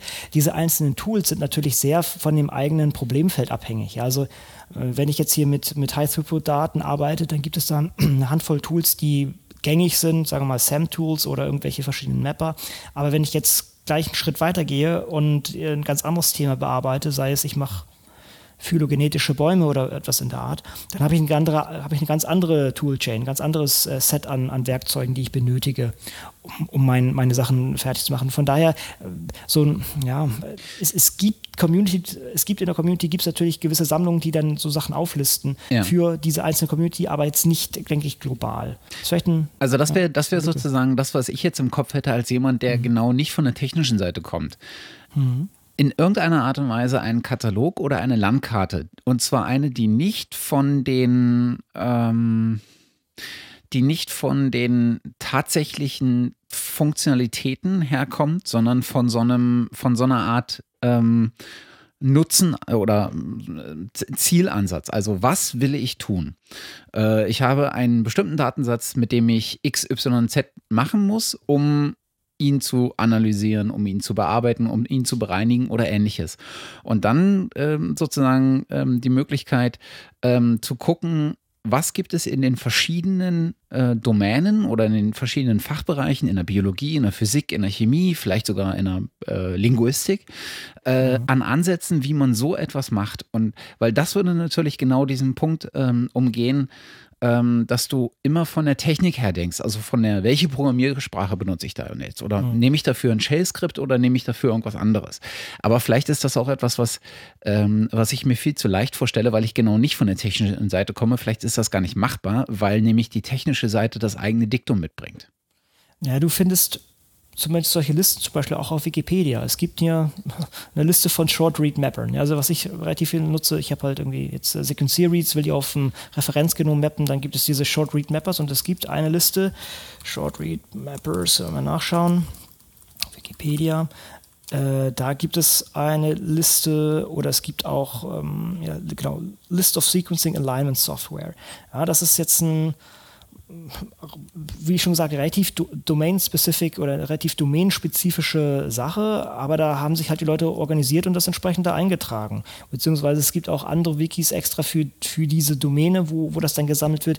Aber sozusagen global sowas zu haben für alles, für alles in der Wissenschaft, mh, hm, das habe ich auch noch nicht gesehen. Aber ich, ich denke, Wikipedia oder sagen wir mal so äh, Sachen aus der äh, Wikimedia Foundation, sei es dann auch Wikidata, was auch immer, wären dann ein guter Ansatz. Gerade Wikidata. Ja, ja glaube ich auch. Ne. Das, genau, dass du nämlich sozusagen, und sei es bloß über Verschlagwortung oder Kategorisierung, mhm. was eigentlich die dahinterliegende Aktion ist. Also nicht, dass du damit äh, ähm, äh, spezifisch ähm, ähm, irgendwas äh, in, aus dem Sequenzieren, sondern was du ja machst, ist sozusagen entweder ein Mapping oder eine Translation oder ähnliches. Ähm, über sowas kann man das, glaube ich, ganz gut, ähm, ja, vielleicht in so einer, in so einer Art inhaltsgetriebene äh, Ordnung äh, bringen. Mhm. Ja, durch Verschlagwortung, denke auch, das ist, das macht, das ist ein sinnvoller Ansatz. Ähm, ja, genau. Okay, dann, dann haben wir aber jetzt hier, denke ich, relativ grob umrissen. Also ich, ich hoffe, ich habe das hier für, für Interessierte ausreichend umfasst. Äh, diese Common Workflow Language ist auch gerade noch am Wachsen und es gibt eine Referenzimplementierung in Python, die äh, ich hatte es mal getestet, bei mir noch nicht lief, aber vielleicht habe ich, äh, muss ich mich auch noch weiter reinsetzen, aber ich, ich, ich will es erstmal ein bisschen gedeihen lassen. Ich war auch mal bei einem von den Community Calls mit dabei, das ist auch eine nette Runde eigentlich, also kann man, kann man sich auch mal zu Gemüte führen, aber naja, ich denke, das ist, was man im Auge behalten soll. Dann kann man eben solche Sachen wie Shell-Skripte vielleicht irgendwann umgehen. Das ist vielleicht auch immer zu mächtig. Das heißt, man kann sich auch leicht den eigenen Fuß schießen. Und äh, das ist auch eine sehr nette Möglichkeit, dann solche Lösungen auch auszutauschen, langfristig und auch abzulegen, also um die Transparenz zu gewährleisten. Und vor allen Dingen beim Shell-Script ist halt häufig das Problem, ich weiß zum Beispiel nicht, welche Version von welchem Tool ich genutzt habe. Also man kann das natürlich machen. Ich kann dem Tool sagen, schreib noch mal deine Version hier in dieses Plaintext-File und, und kann das dann entsprechend wieder auslesen, wenn ich möchte. Aber das sollte eigentlich durch diese Common Work for Language mit erschlagen werden, wo gesagt, okay, nutze Tool Nummer B in Version 3 und appliziere das auf diese, diese Daten, die da haben, die Hash-Sum so und so. Also das soll sehr viel äh, ja, Reproduzierbarkeit und Klarheit mit sich bringen. Macht die Sache natürlich leider auch sehr kompliziert. Dies, die, diese Common Workflow Language wäre aber nicht ähm, Ansa ein Ansatzpunkt, ähm, sozusagen bei der Datenerhebung schon genau diese Dinge mitzuerfassen und zu beschreiben. Darüber, das hatten wir, glaube ich, in der letzten oder vorletzten Folge, ja. so, eine, ähm, so eine Art. Metadaten. Ja, ja, noch nicht mhm. mal Metadaten, also so eine Art Rezeptsprache für die Workflows, ja, die schon bei der, ja. bei der, bei der mhm. Datenerhebung an, an, an, Wie dieses Exact. Ja, das könnte man, ja. ist glaube ich dafür nicht vorgesehen. Letztendlich könnte das, muss ich kurz überlegen. Also ich als Nicht-Techniker würde jetzt mhm. sagen, man müsste doch eigentlich bloß den Namespace erweitern. Also mhm. sozusagen äh, Variablen finden, mit denen man, die noch nicht benutzt werden, mit denen man aber genau diese vorgelagerten Aktionen auch wieder beschreiben und erfassen kann. Ja, eigentlich stimme ich dir zu, das müsste gehen. Wenn ich jetzt davon ausgehe, dass ich meine Experimente, also meine Wet Lab Experimente, sagen wir es mal äh, in der Art, ähm, fahren möchte, dann gehe ich davon aus, da gibt es auch eine Programmiersprache oder gibt es irgendwelche Tools, die diesen, sagen wir mal, Roboter dann ansprechen, wenn es oder, oder was auch immer ein Microfluid-System ansprechen. Das heißt, ich kann das mit bestimmten Parametern laufen lassen und äh, diese Parameter lassen sich auch in dieser Language abbilden und, und ablegen. Von daher kann ich mir das auch vorstellen, dass man das darauf ausweiten kann, ja. Mhm. Aber äh, wer uns da eines Besseren belehren kann, immer her damit. Wahrscheinlich auch Stoff für diverse Doktorarbeiten und, viel Ruhm. Ja, genau. genau. Ja, äh, genau, wo wir bei Docker waren, da gab es auch, äh, wir hatten den C-Titus äh, Brown schon häufiger mal hier genannt, der hat auch kürzlich, ist es, ist so kürzlich, ist glaube ich auch schon eine Weile her, hat sich mal ver, verlinkt habe. Wann hat er das gemacht? Ja, im April hat er mal nachgefragt, okay, Leute, kennt ihr irgendwelche Anwendungen, wo Docker in, in wissenschaftlichen Workflows mal genutzt wird? Und da gab es ein paar, paar Beispiele, wo das entsprechend der, der Fall war. Also das ist, ist eine Sache, die sollte man sich auf jeden Fall auf dem Schirm behalten, Docker, wobei es da auch andere Alternat oder mittlerweile Alternativen gibt, die gewisse Designfehler, die Docker unterstellt werden, lösen auch Ubuntu, also will letztendlich auch auf, man kann sogar langfristig sich vom Debian-Format äh, verabschieden und dann dieses äh, Slappy Slappy-Format wahrscheinlich nutzen. Also da, da ist gerade sehr viel in Bewegung und das ist eine sehr interessante Sache und auf dieses Docker wird auch eine Menge Geld geschmissen. Das kann man, sollte man einfach mal im Hinterkopf behalten, sagen wir es mal so. Genau. Okay, wir wollen uns gar nicht mehr so festbeißen. Ich denke, das war jetzt vielleicht für, für, für so ein allgemeines Publikum, denke ich, äh, fast schon, schon zu viel Detail. Äh, Aber wer ein, hm, noch bitte? einen kurzen Nachschub. Gerne, gerne. Äh, wo du gerade bei Ubuntu warst. Ähm, mhm. äh, da gibt es übrigens eine sehr nette Sammlung äh, von ähm, ja, Applikationen äh, für diverse wissenschaftliche Domänen, die auf äh, Ubuntu laufen. Äh, es gibt nämlich so eine kleine Ubuntu Science Community, äh, ist auf der offiziellen ähm, Ubuntu-Website, glaube ich, auch verlinkt, äh, die sowas mal für Astronomie und Biologie und Chemie und was nicht noch alles äh, äh, auflisten, was es da alles für, für Software-Anwendungen auf Ubuntu-Basis gibt, um diverse Sachen zu simulieren, um Toolkits ähm, äh, zur Verfügung zu haben und so weiter und so fort. Das verlinke ich einfach auch nochmal. Ja, da, also auch aus meiner Domäne kann ich da sagen, gibt es auch ein paar Sachen, wo jetzt nicht nur auf Ubuntu basierend, äh, oder Ubuntu ist ja nicht die sogar die originale Aussprache. Äh, es gibt dieses Cloud Bio Linux und so, also da gibt es verschiedenste Ansätze, diese, diese Tools zusammenzufassen. Ja, also, die Scientific Ubuntu kannte ich noch nicht. Ubuntu Science, ah ja. Okay, gut. Gut, dann. So, wo sind wir denn hier? Mittlerweile angekommen. Genau, ja, auch bezüglich Tools noch. Wir sind noch in unserer Tool-Sections. Der Björn Brems hat mal zusammengefasst, was er so meint, wie die Infrastruktur heutzutage aussehen sollte im wissenschaftlichen Betrieb. Das ist jetzt, denke ich, nichts äh, Neues, aber äh, ich denke mal eine schöne Zusammenfassung für, für Leute, die das vielleicht noch nicht so kennen. Also hat er, glaube ich, zum Beispiel auch das, war das nicht, glaube ich, auch mit drin, das Lens ja. von, von, von genau. Elias, ne? Genau, war auch mit dabei und äh, Findus Writer, Authoria, Fakeshare und alle solche Sachen, GitHub natürlich. Ja, kann man, kann man sich mal anschauen. Ich finde es echt spannend zu sehen, dass ähm, dieses Thema Tools, die gerade das Leben und die Zusammenarbeit von Wissenschaftlern äh, erleichtern, tatsächlich wieder von hinten sozusagen aufgezäumt werden. Also von der, von der leichten Seite, dass man nämlich gerade anfängt bei den Tools, die, äh, die wahrscheinlich auch leicht zu realisieren sind. Also äh, gibt den Wissenschaftlern äh, kollaborative Arbeitsplattformen an die Hand, wo sie gemeinsam Paper schreiben können.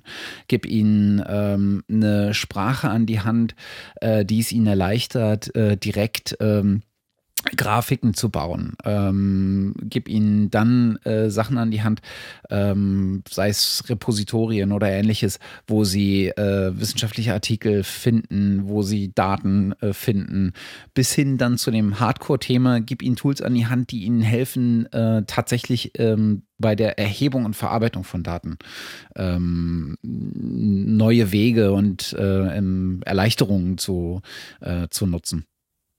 Finde ich irgendwie ganz, mhm. ganz spannend, dass das immer von demselben Ansatz sozusagen kommt. Das, was schnell, also so Quick Wins. Ähm, und das, das, dass man sich dann so, eine, so, ein, so einen Weg in, in das Herz bahnt. Mhm ich, ich, muss sagen, ich fand auch die Grafik darin so toll, denn ähm, also, äh, was heißt Grafik? Er hat so einen kleinen Comic gemacht, wo, wo man so ein paar Steinzeitmenschen sieht, die, die so eine Kiste mit, mit äh, Schieben, mit, mit so einem quadratischen Rad, was natürlich nicht so toll kommt, dann kommt einer mit einem, mit einem runden Rad halt und sagt hier, äh, zeigt es halt so und die sagen so, no thanks, we're too busy. Also wir, nee, danke, wir, wir sind zu beschäftigt. Und das ist halt wirklich echt so, äh, leider eine Wissenschaft, oh, äh, nee, ich muss ja meine, meine Publikation rauspeitschen, ich habe gar, kein, gar keine Lust, jetzt was Neues zu lernen. Und äh, habe keine, was heißt keine Lust, ich habe keine Zeit dazu, das zu machen. Dabei wäre das so ein enormer ja, Gewinn. Ich habe es schon, ich habe schon mehrfach rumgeheult. Ne? Dieses, wo ich schicke hier Word-Dateien durch die Gegend, packe irgendwie die Endung V, Version 21, meinen Namen noch dahinter. Das ist so traurig. Es tut so weh und es ist so unnötig. Ja. Ja, wenn die Leute einfach nur mal alle GitHub nutzen könnten oder, derartige Sachen oder wie schon gesagt, diese anderen Lösungen, die jetzt mittlerweile so LaTeX basiert sind. Es ist ist es ein Graus, es ist einfach nur peinlich, aber es ist sehr, sehr zäh ja. mit dieser Fortbildung. Und ich, ich sehe es immer wieder und ich wollte es auch nochmal im Open Science Call irgendwie auch nochmal einbringen. Wir müssen da einfach ganz früh anfangen. Ich, ich, ich habe da irgendwie auch nicht mehr so viel Hoffnung, dass man da die, die ähm, schon, schon späteren oder in der Career, in ihrer Karriere später ähm, aufgelisteten Leute noch großartig verändern kann. Bei denen ist das einfach schon zu festgefahren. Wir müssen das ganz früh im Studium einbringen, dass die Leute diese Tools einfach ganz natürlich nutzen. Zum Glück machen die das ja auch. Also sie sind einfach vielleicht eine andere Generation, diese kollaborativen Tools schon anders nutzen und wir müssen denen jetzt zeigen. Und genauso wie ihr das auf euren Plattformen macht, könnt ihr das auch in der Wissenschaft machen. Und nicht irgendwie, äh, irgendwie totes Holz durch die Gegend schicken und solche Sachen. Oder das Äquivalent davon. Ja. Und dann, ja. Ich, hab, ich bin letztens auf einen Artikel äh, gestoßen, der ganz, der ganz witzig war. Ähm, ich habe ihn leider nicht retweetet. Mist, ich muss mal gucken, ob ich ihn noch finde. Aber das mhm. äh, sozusagen so ein Plädoyer für eine neue metawissenschaftliche Disziplin, nämlich der Disziplin davon, ähm, wie man Wissenschaftler überzeugt, äh, den leichteren Weg zu wählen und äh, aus ihren bestehenden äh, Strukturen auszubrechen.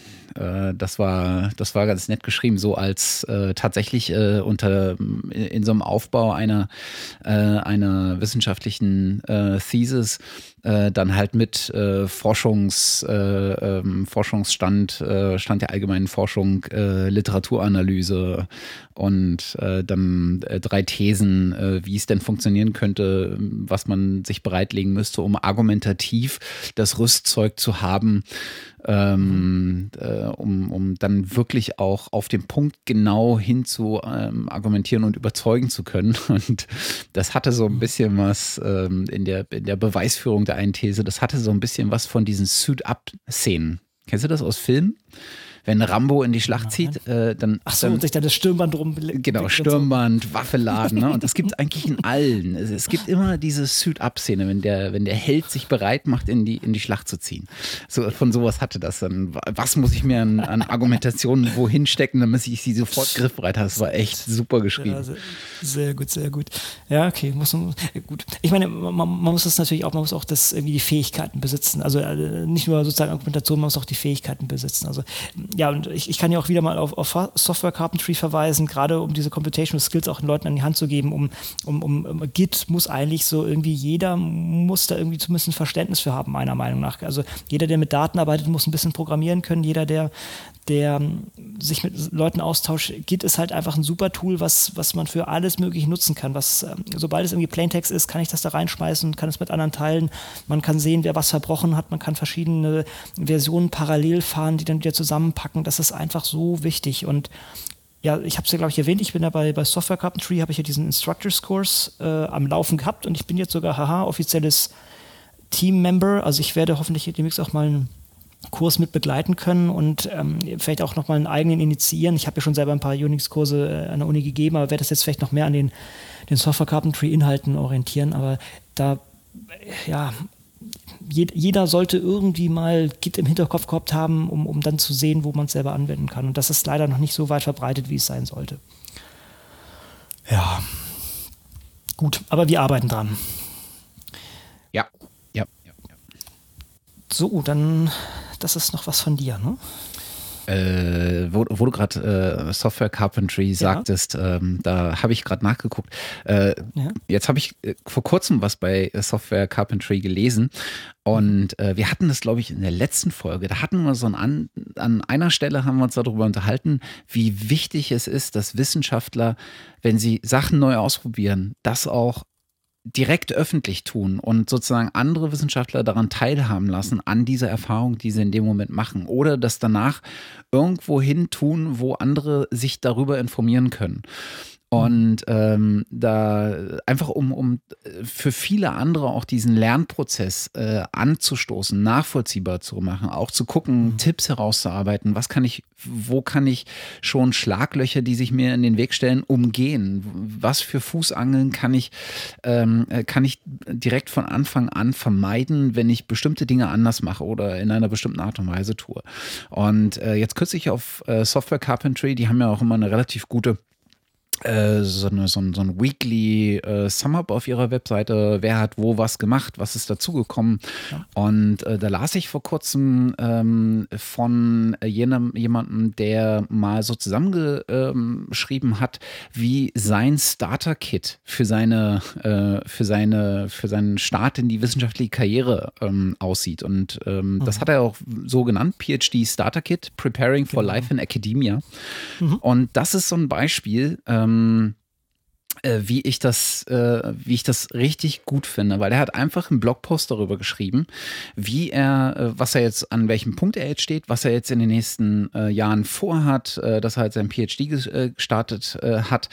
Und dann hat er eine ellenlange Auflistung und zwar sehr, sehr detailreich darüber geschrieben, was für Tools er nutzt und wie er sie nutzt. Und das finde ich unglaublich hilfreich. Also er sagt, er zählt nicht nur auf, ich nutze halt irgendwie für das Taskmanagement Management nutze ich Notebooks und To-Do-Lists und Asana und Kalenders, sondern er geht auch noch her und schreibt zu jedem dieser Tools, was er damit eigentlich macht und was, was der Nutzen für ihn ist, was der Use Case für ihn ist und wo sozusagen Pro und Contra und Schwierigkeiten und was noch zu verändern ist. Und das ist echt äh, sowas finde ich immens hilfreich und das finde ich sogar als äh, jemand, der nicht Wissenschaftler ist, ähm, wahnsinnig hilfreich, weil ich mir nachher gleich zwei Sachen rausgepickt habe, die ich super im Beruf anwenden kann. Ja, ja genau, von Zotero bis, äh, Zotero bis, bis Python hat er alles aufgelistet, hat das mal äh, aufgelistet. Ist so ein bisschen, ich, wie kann man das nennen, Tool-Porn. Ne? Ja, genau. Also, genau. das ist halt wirklich so hier, äh, so kann man es machen. Und das finde ich auch äh, schöner Punkt. Ähm, was ich da auch vielleicht sogar noch als, als weiteres Format einfügen möchte, also er hat es jetzt sozusagen verblockt, mhm.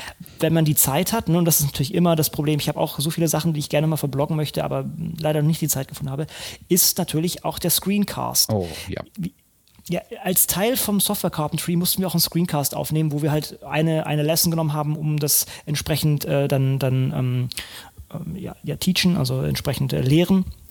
Und das geht, in dem, in dem Fall ging es halt mehr darum, selber zu analysieren, was macht man gut, was macht man schlecht und so. Und das ist echt super, um halt Feedback zu kriegen. Und dann muss man halt auch bei anderen Leuten kommentieren, was sie gut und was sie schlecht gemacht haben. Aber eigentlich müsste man das für bestimmte Tools einfach so mal so machen. Eben gerade auch diese äh, domänenspezifischen Tools. Also ich habe auch, ich habe sehr, sehr häufig Leute bei uns, wir machen halt RNA-Seek relativ viel, auch für andere Leute mit Kooperationspartnern, die auch ähm, letztendlich, wir machen das Data Crunching und, und diskutieren mit denen natürlich auch die, auch die, Ergebnisse, aber viele Sachen müssen sich dann selber in so einem Genome-Browser anschauen. Ja. Dann können sie, können sie mit ihrem, sagen wir mal, so biologischen Wissen sich dann diese Daten anschauen, können sich dann Gen anschauen, wie ist da die Expression und solche Späße. Und da kommen die meisten erstmal erst zu uns für einen Tag oder einen halben und dann kriegen sie halt ein bisschen ähm, Einführung in die ganze Sache. Und ich glaube, da könnte man viele Sachen auch einfach so lösen. Hier, ich mache einmal einen Screencast, guckt euch das an, wenn ihr da noch Fragen habt, können wir nochmal anders darüber diskutieren, beziehungsweise da muss ich einen neuen Screencast machen, mit, um diese entsprechenden Fragen zu, zu lösen. Hat man vielleicht das ein für alle Mal oder zumindest für, für die nähere Zukunft erstmal gelöst. Und ich denke, das gibt es bei so vielen anderen Sachen, könnte man das auch machen. Eben auch wenn es nur eine Community irgendwie von zehn Leuten ist, die das irgendwie mm, nutzen. Das wäre, denke ich, sehr hilfreich. Und ich muss mir auch, muss mich da auch an die eigene Nase fassen, wie schon gesagt. Das ist, das ist was, was ich ähm, eigentlich auch mehr machen muss. Und ich finde es eigentlich auch super spannend und macht auch voll Spaß. Man muss halt über die eigenen Fehler auch irgendwie mal einfach hinwegsehen, dass das halt nicht alles glatt läuft, sondern es ist halt so entwickelt und, und dass da mal ein paar grobe Schnitzer mal drin sind, das kann sein, aber ja. Ja. So als Motivation. Wohl wahr. Problem ist wie immer, der Incentive fehlt. Ne? Wir werden dafür leider nicht bewertet und das ist sehr, sehr schade. Wenn, wenn wir jetzt ein, ein DOI drauf klatschen und das in so unsere Publikationsliste packen könnten, ja, dann, dann würde das wie Pilze aus dem Boden sprießen, kann ich mir vorstellen. Ich glaube, in dem Tut's Fall von, äh, von, von, wie heißt er, äh, Shintya Rao heißt er, glaube ich. Mhm, genau. Äh, ist das sogar. Mhm. Äh, ich glaube, er hat da unten drunter eine, eine, DOI, wenn ich mich nicht täusche. Aber ich kann mich jetzt auch täuschen. Bin mir nicht sicher. Ähm, ich bin gerade nochmal draufgegangen. Ja. Äh, nee, hat er leider nicht. Nee, Ach, ich jetzt auch nicht. Schade. Ja, schade, ja.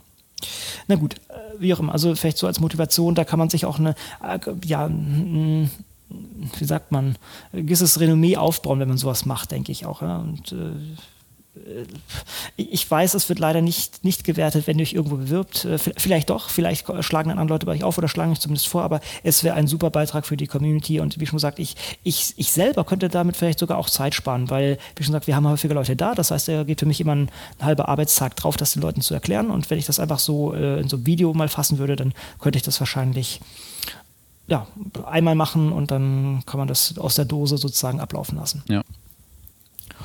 Gut. Naja.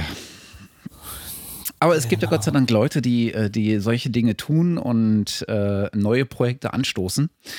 Äh, wie auch ein, äh, einige Mitglieder der äh, Laura and John Arnold Foundation die sich jetzt gedacht haben, äh, hey, lass uns doch mal so ziemlich den kompliziertesten äh, Bereich, den man sich in der wissenschaftlichen Forschung ausgucken kann, der am engsten verknüpft ist mit äh, Datenschutz und Privatsphäre und sonst was, aussuchen und versucht man, äh, lass uns doch mal versuchen, den ein bisschen transparenter zu machen.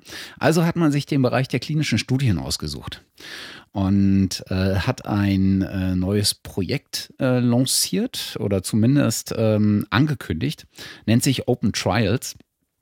Ähm, und äh, soll letztendlich eine ähm, Datenbank werden, ähm, die ähm, die unterschiedlichsten klinischen, ähm, wissenschaftlichen ähm, Studien, wie sagt man denn Trial?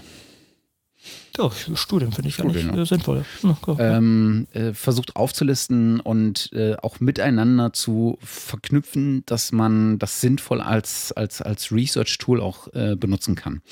Äh, es gab da auf äh, im Open Knowledge Blog äh, einen Beitrag zu äh, wo man, wo das so ein bisschen aufgeführt ist, was da der Ansatzpunkt ist und äh, was für Aktionen äh, demnächst geplant sind.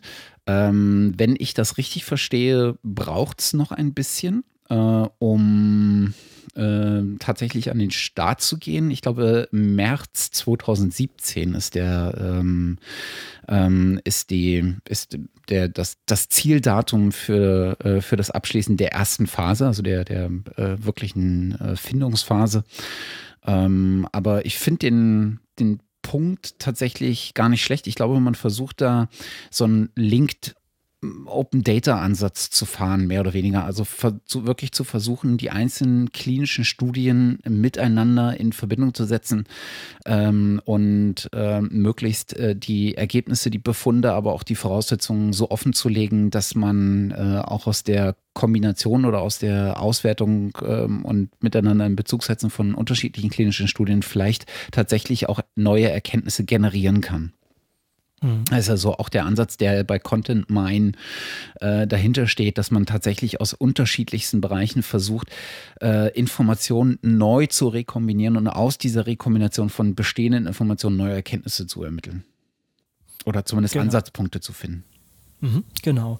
Und äh, was ich auch gerade sehe bei den Open Trials, da hat man auch noch äh, alte Bekannte mit dabei, also Open Knowledge ist auch mit im Boot mhm. und auch Center for Open Science, also die, die Leute hinter um, Open Science Framework sitzen mit dabei. Das klingt nach einer sehr coolen Sache mit, ähm, ja, da, da, kann man doch wirklich sich, sich schon mal drauf freuen.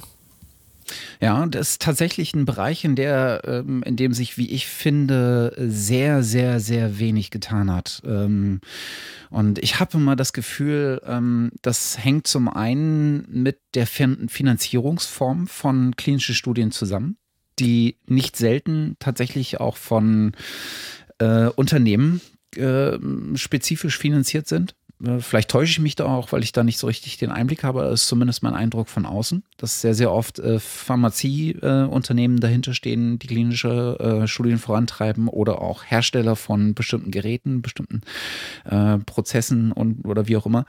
Und ähm, das hab, da habe ich so ein Gefühl, da ist äh, sehr viel Bedarf, um da mal die Decke zu lüften und ähm, mal ein bisschen Transparenz in dieses ähm, merkwürdige Feld zu kriegen.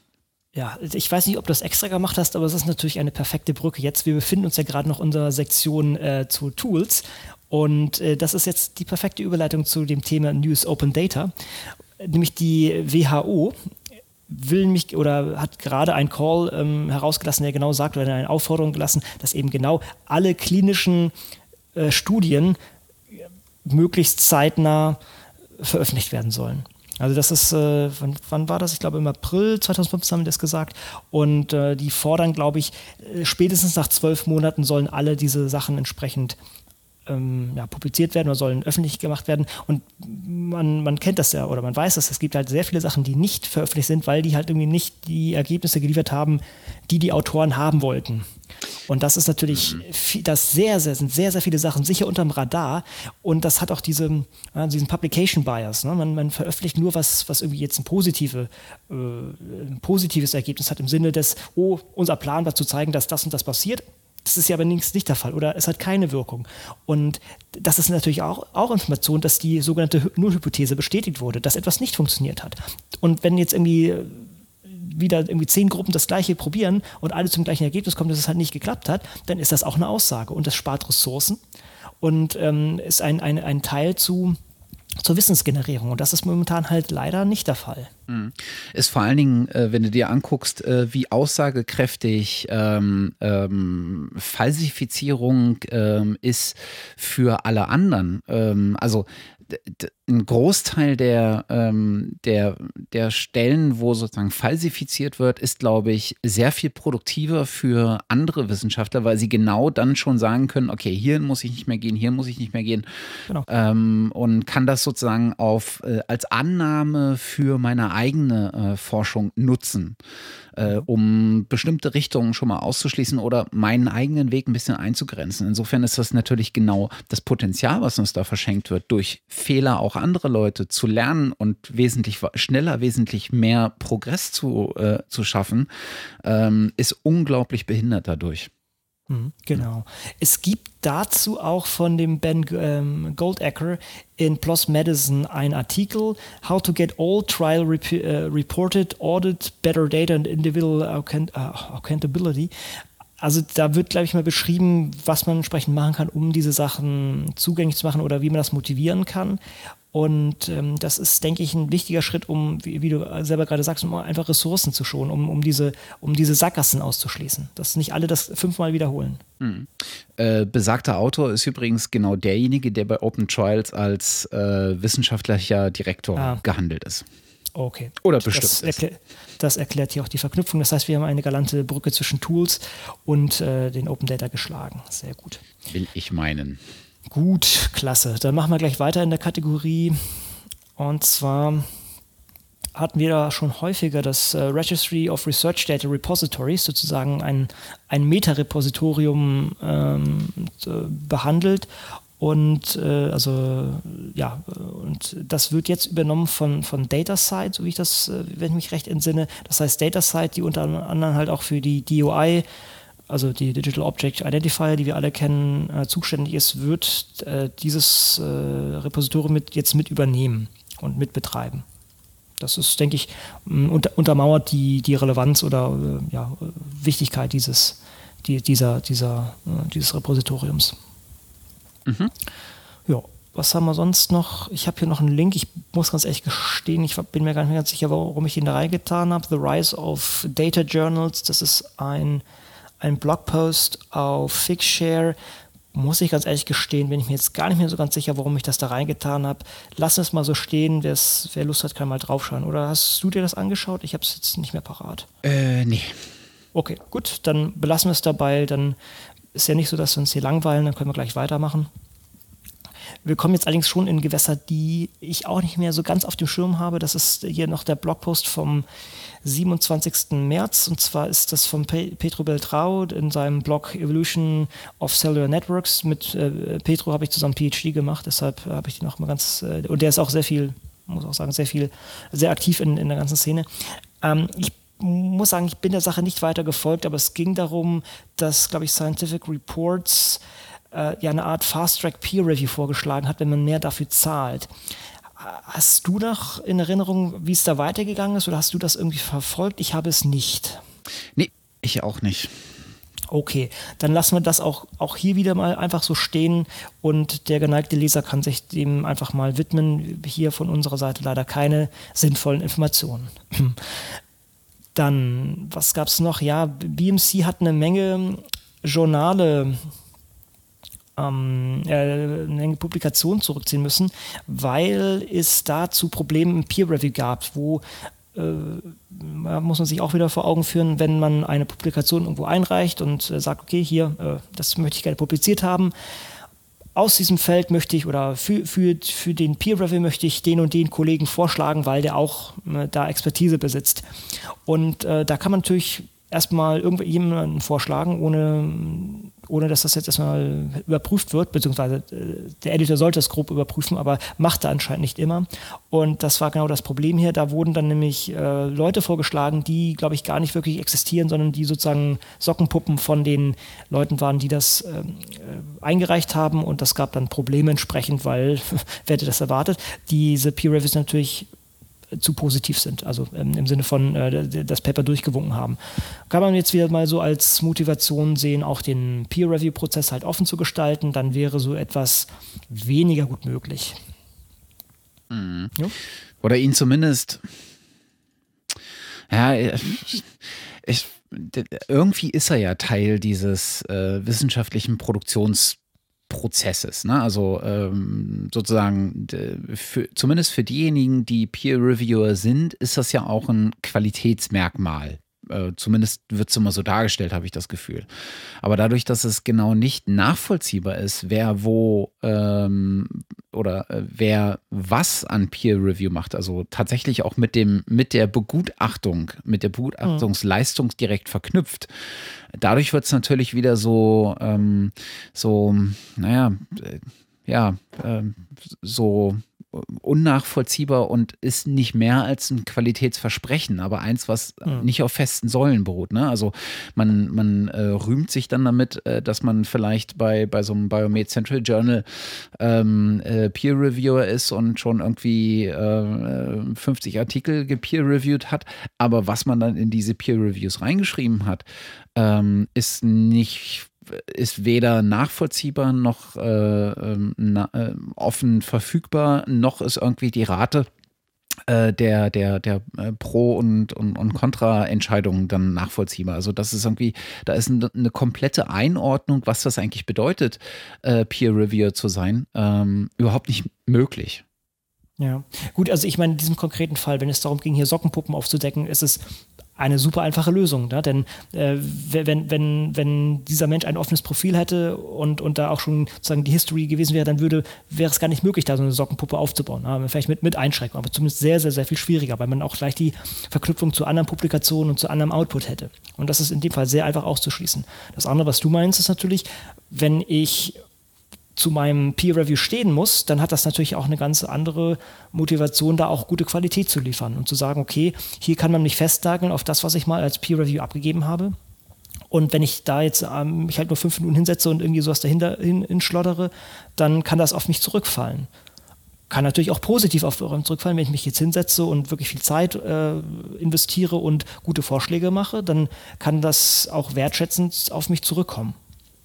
ja. ja deshalb finde ich, also wie schon gesagt, Pablons ist eine sehr schöne ja, Zwischenlösung, würde ich fast sagen. Ne? Ja. Dass man einfach so, wie man es momentan fährt, erstmal weitermacht und äh, gleichzeitig sozusagen, also theoretisch kann man ja auch sozusagen die, die wirklichen Texte des Peer Reviews abgeben. Das heißt, da könnte man jeder nachvollziehen. Langfristig muss das natürlich in jedes System von vorne integriert werden, so wie das jetzt bei Faculty 1000 Research der Fall wäre oder ist. Ja. Ja.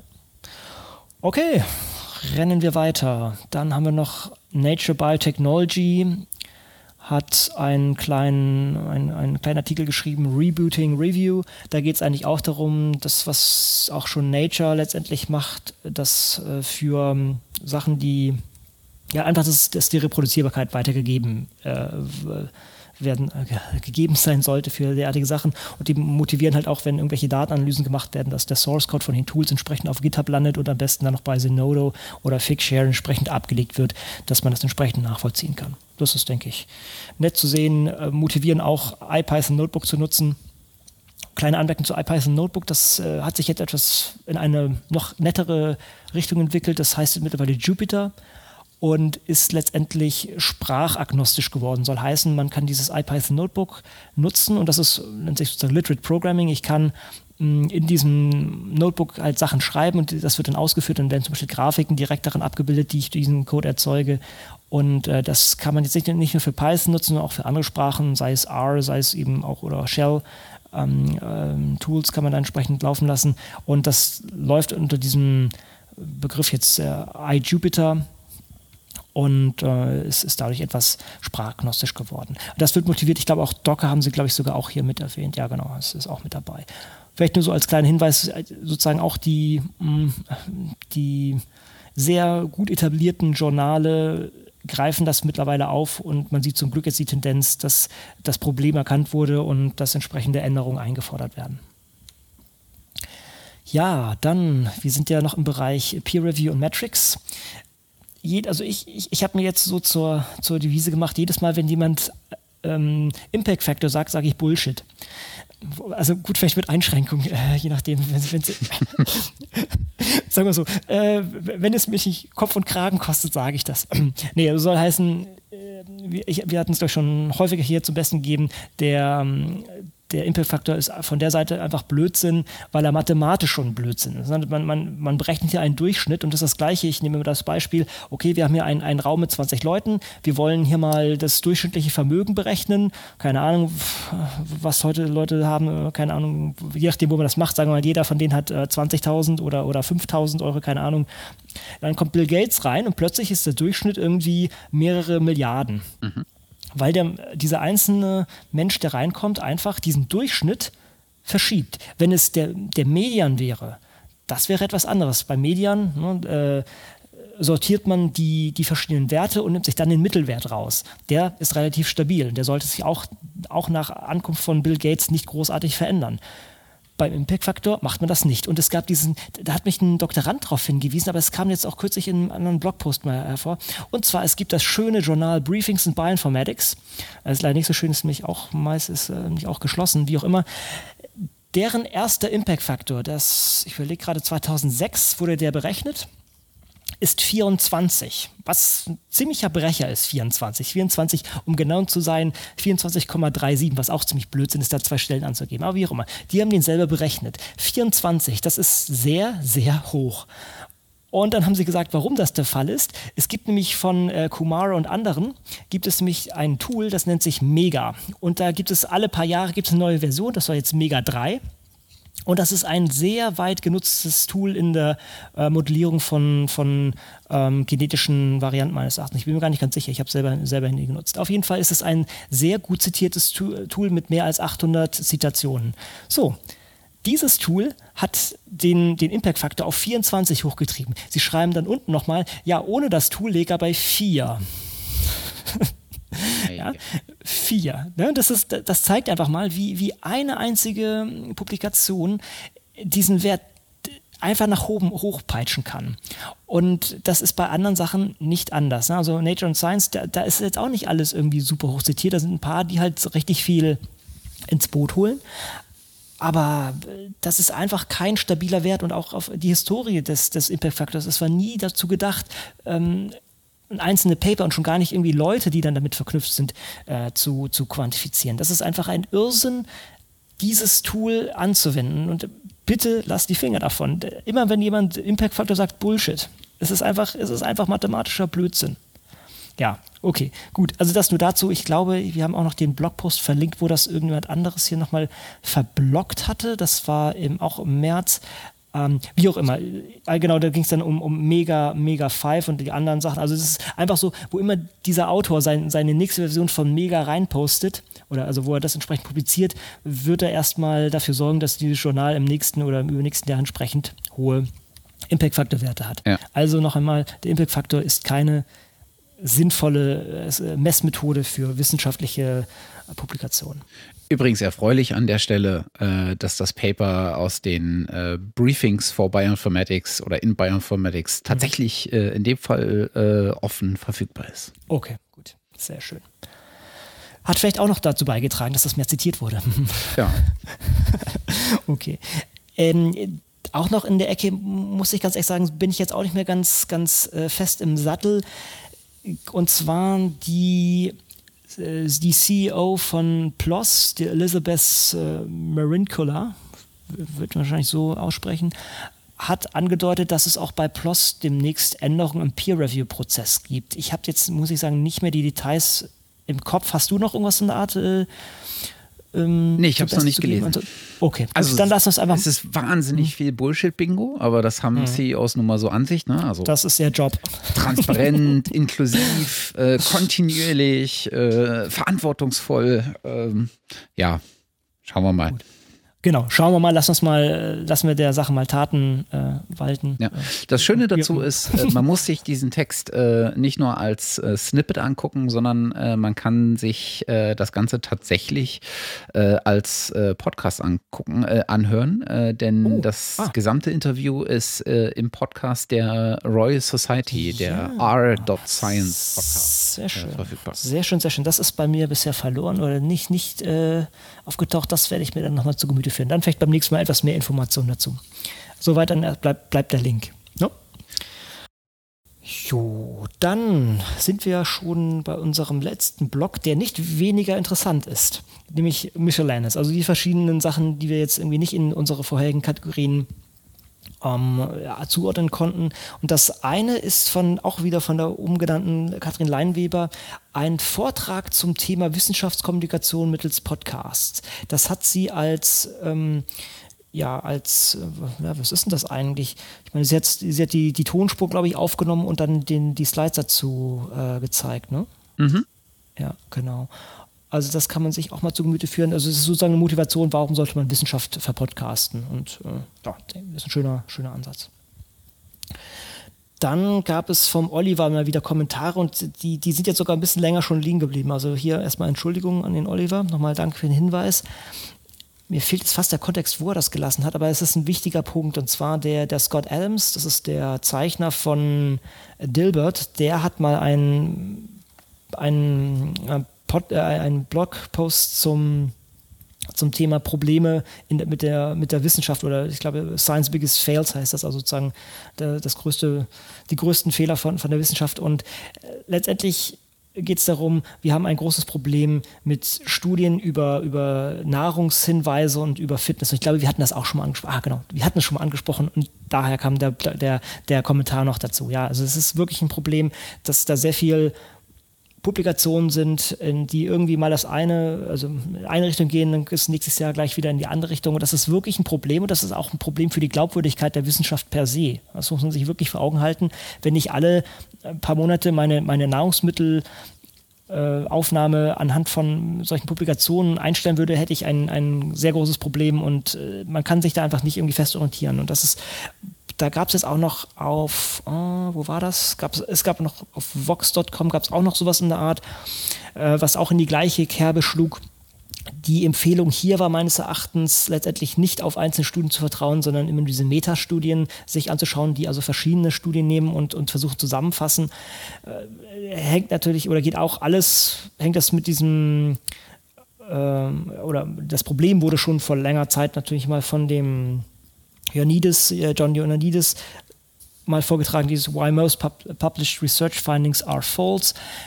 Da gab es, glaube ich, auch noch die, Nach die Nachfolgepublikation, wie man es gleich verbessern konnte. Das, das Paper ist jetzt auch schon zehn, zehn Jahre alt und ist, glaube ich, ein, ein, ein hochzitiertes Paper. Hier, ah, hier steht sogar super. Äh, bei bei äh, PLOS Medicine, das hat 1600 Zitationen abbekommen. Und äh, es soll einfach nur vor Augen führen, es gibt hier viele Probleme, weil natürlich häufig solche Studien natürlich finanziert werden und diese Finanzierung mitunter Einfluss auf das Ergebnis hat. Ja, wenn ich äh, mir anschaue, wie früher die Tabakindustrie irgendwelche Studien mitfinanziert hat und natürlich dafür gesorgt hat, dass das Wissen darüber, dass diese Sachen sehr problematisch sind und Krebs erzeugen können, natürlich unter den Tisch gefallen sind. Das gleiche gibt es auch für die Nahrungsmittelindustrie und für irgendwelche Fitness-Sachen natürlich auch. Es gibt da verschiedenste Interessen, die dafür sorgen, dass vielleicht die Wahrheit nicht ganz so vorgetragen wird, wie sie sollte.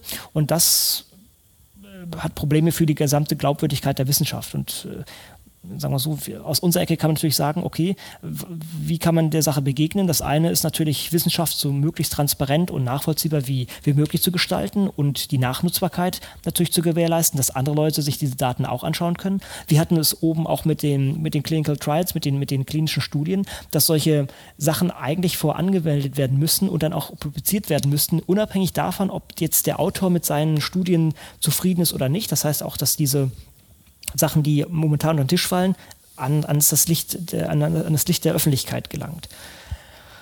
Ja, das kann man sozusagen diesen, diesen ganzen Block hier kann man als Motivation wieder mal betrachten, Open Science zu betreiben, die Wissenschaft zu öffnen. Ja. Mhm. War, war, das so war das so erschlagend, Matthias? Oder war das ein Riesenmonolog von mir hier? Ja, nein, nein, nein. Um Gottes Willen. Ich versuche das bloß immer dann äh, nachzuvollziehen und äh, zumindest mal ansatzweise in die beiden Artikel, die du da äh, noch benannt hattest, äh, mal reinzugucken. Deswegen äh, höre ich an der Stelle nochmal zu und lese mit einem Auge äh, so quer. Ja, also seht es als Motivation.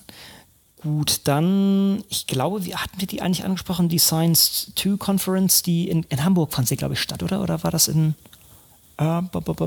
ich, Haben wir, glaube ich, angesprochen, ja. Hat, ne, genau. Da sind jetzt auch Videos verfügbar. Ich selber hatte noch keine Möglichkeit, mir das anzuschauen, noch keine Zeit, das großartig anzuschauen. Das, das sei erstmal nur der Verweis auf die Sache. Ja, und es war in Hamburg, im, am 25. bis 26. März in Hamburg. Ich, ich bin der Sache nicht großartig gefolgt, aber äh, da, von daher jetzt erstmal nur der, nur, nur der Hinweis auf diese, auf die Verfügbarkeit der Medien jetzt. Genau, und da wir gerade beim äh, Thema neue Television, äh, Televisionsausgaben sind, ähm, auch die äh, Videomitschnitte von der Post-Digital Scholar Conference an der Leuphana Lüneburg ähm, sind mittlerweile äh, verfügbar. Das ist die äh, Konferenz, die vom Hybrid Publishing äh, Lab organisiert wird, glaube ich äh, hat man ja auch diverse Male schon äh, das Projekt Hybrid Publishing Lab an der äh, Leuphana Universität. Der Christian Heise ist da sehr ähm, umtriebig. Auch da kann man sich diverse Talks äh, angucken ähm, in den, äh, ich würde sagen, in, im, im üblichen Maße, zumindest von den Titeln her, provokant gehalten. Äh, also sowas wie äh, The Mess That Open Access äh, Has Become Diskussionsrunde unter anderem mit Martin Haspelmath und Armin Beverung und Helge Peters. Ähm, also da kann man schon äh, ganz, ganz interessante Talks finden. Mhm. Okay, dann Oh, ich habe hier noch was anderes verlinkt, muss ich auch wieder passen. Das habe ich mir jetzt gar nicht näher angeschaut. Das war ein Blogpost im Fast Company The Open Publishing Revolution, Now Behind a Billion Dollar Paywall. Muss ich ganz ehrlich gestehen. Ach, das ging ja um, um Mendeley, ne? Ja, okay. Habe ich jetzt auch nicht mehr parat. Äh, ist schon wieder ein Weilchen her, das, äh, als ich das gelesen habe. Aber ich glaube, das äh, hat ein bisschen Unmut ähm, gebracht, weil Mendeley, glaube ich, so als relativ frisches und nettes Unternehmen gestartet ist und dann letztendlich aufgekauft wurde von, von LCW. Habe ich jetzt auch nicht mehr ganz, ganz parat. Ich, wir, wir verlinken einfach. Ja, wahrscheinlich müsste man tatsächlich mal eine Sondersendung zur LCW machen. Äh, dummerweise ist, wenn man sich Leute von LCW ins Haus holt, dann kriegt man immer bloß so äh, die üblichen Werbeaussagen, die man auch aus allen Pressemitteilungen lesen kann. Weil tatsächlich gibt es in diesem LCW-Universum ähm, unglaublich viele Sachen, die mal einen Blick wert sind. Ähm, also im, nicht im positiven Sinne, sondern tatsächlich ähm, auf was bin ich letztens gestoßen? Äh, diese Research Intelligence. Hast du dir das mal angeguckt? Nein, war, ah, war, das, war das, wo der Björn Brems noch drauf geantwortet hat? Oh, ich bin das, mir nicht sicher. Äh, aber dieses äh, Research, äh, also Elsevier Research Intelligence ist, glaube ich, so ein Angebot an so einem Produkt- und Service-Bundle, der aus dem Hause Elsevier kommt. Was die halt machen ist, äh, oder was, womit sie an, da in den Start ähm, zu gehen versuchen, ist ähm, so ein Environment für Wissenschaftler und äh, an diesem Wissenschaftssystem angedockte äh, Stellen wie beispielsweise Verwaltung, ähm, äh, Geldgeber, also Förderinstitutionen und sowas, ähm, denen so ein Toolset an die Hand zu geben, um möglich, sich möglichst, ja, effektiv durch diesen, äh, durch, durch, dieses System zu bewegen. Also zu gucken, mhm. wo sind eigentlich, was ist eigentlich so derzeit an ähm, Veröffentlichungen zu bestimmten wissenschaftlichen Themen erschienen? Wo sind Geldquellen, die, ähm, also Förderquellen, die auf dieses ähm, Thema ähm, sich konzentrieren? Wo sind die, so eine Auswertung zu machen, wo sind die besten ähm, Möglichkeiten, wo oder die wahrscheinlich, ich weiß nicht, weiß nicht genau, wie sie es machen, äh, die wahrscheinlichsten Erfolg oder die höchsten Erfolgschancen, ein Funding in diesem Bereich ähm, tatsächlich ähm, zu erhalten äh, mhm. und nachgelagert dann ähm, äh, irgendwelche Ana Analytics äh, und äh, sowas wie ein Reviewer-Finder.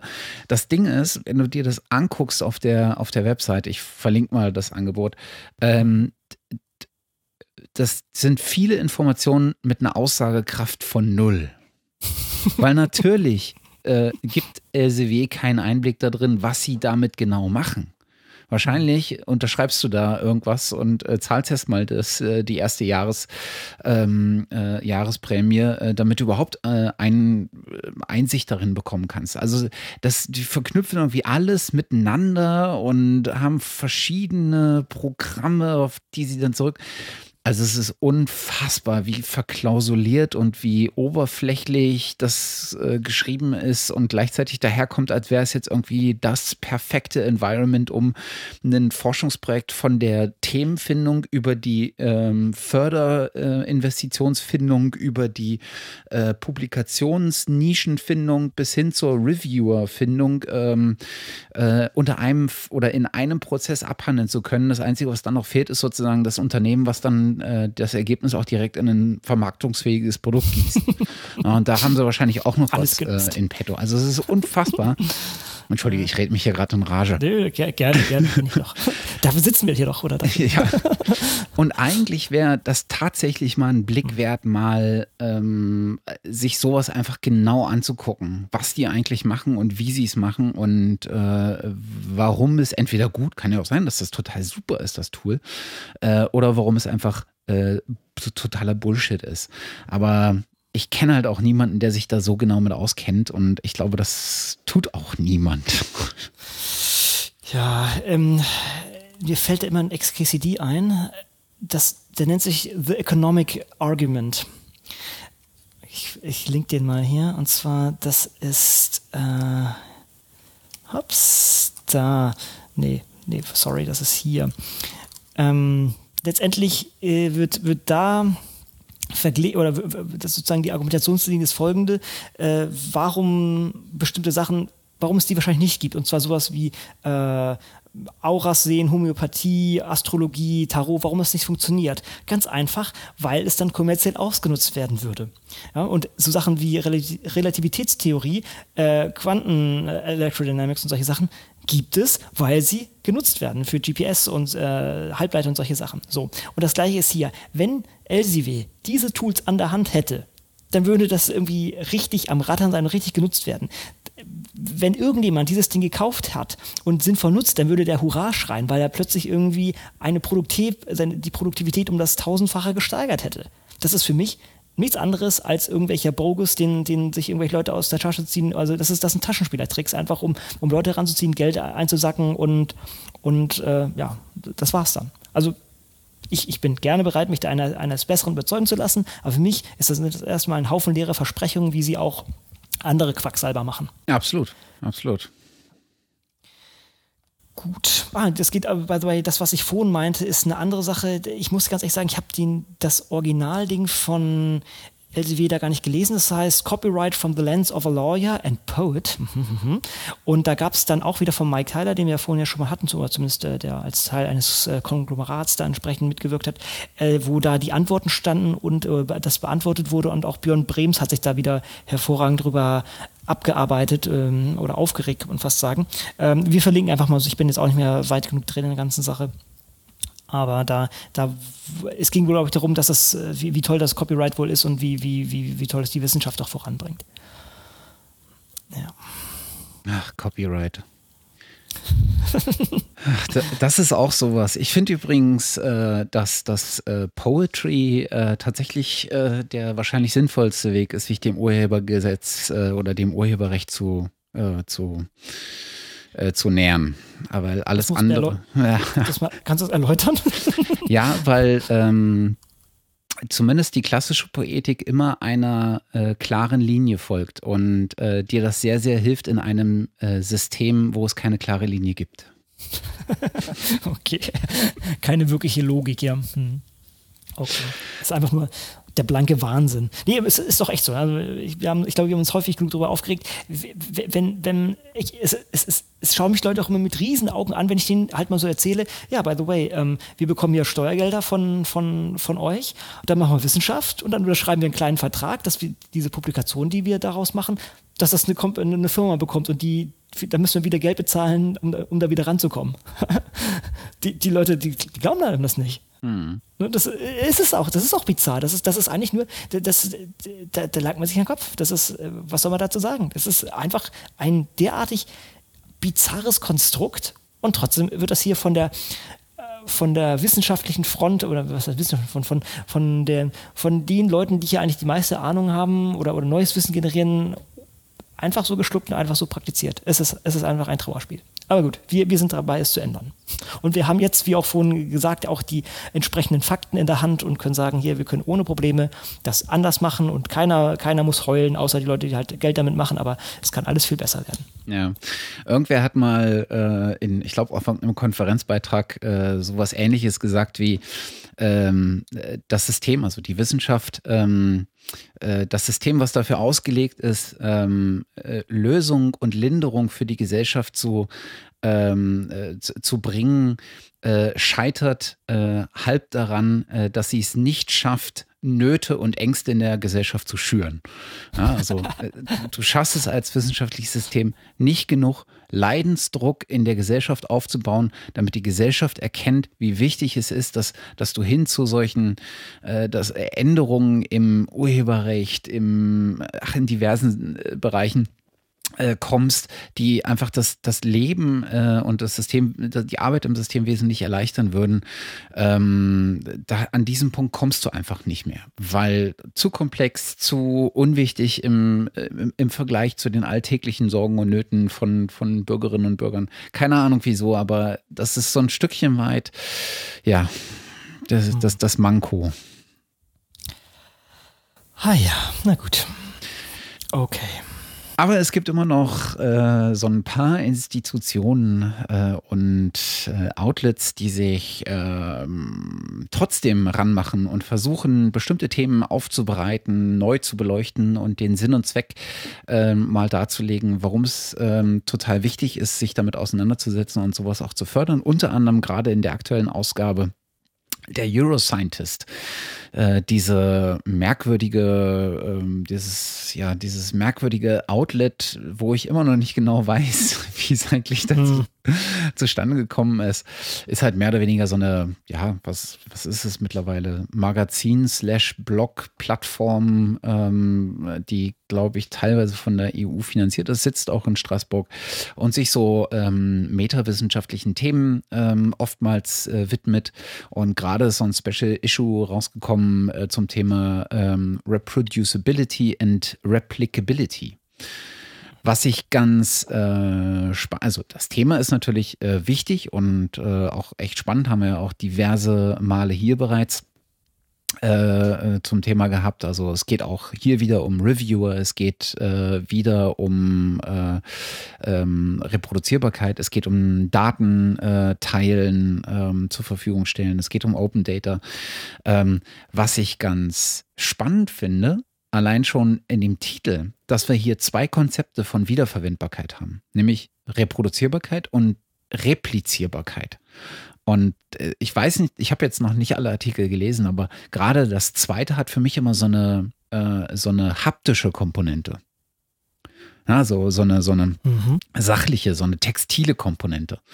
Ähm, und unter dem äh, Aspekt, äh, sowas sich mal anzugucken, finde ich auch irgendwie ein ganz äh, spannender, ähm, spannender Ansatzpunkt. Also ich weiß jetzt nicht, ob es genau darauf hinausläuft. Ich kann es mir eigentlich mhm. nicht vorstellen.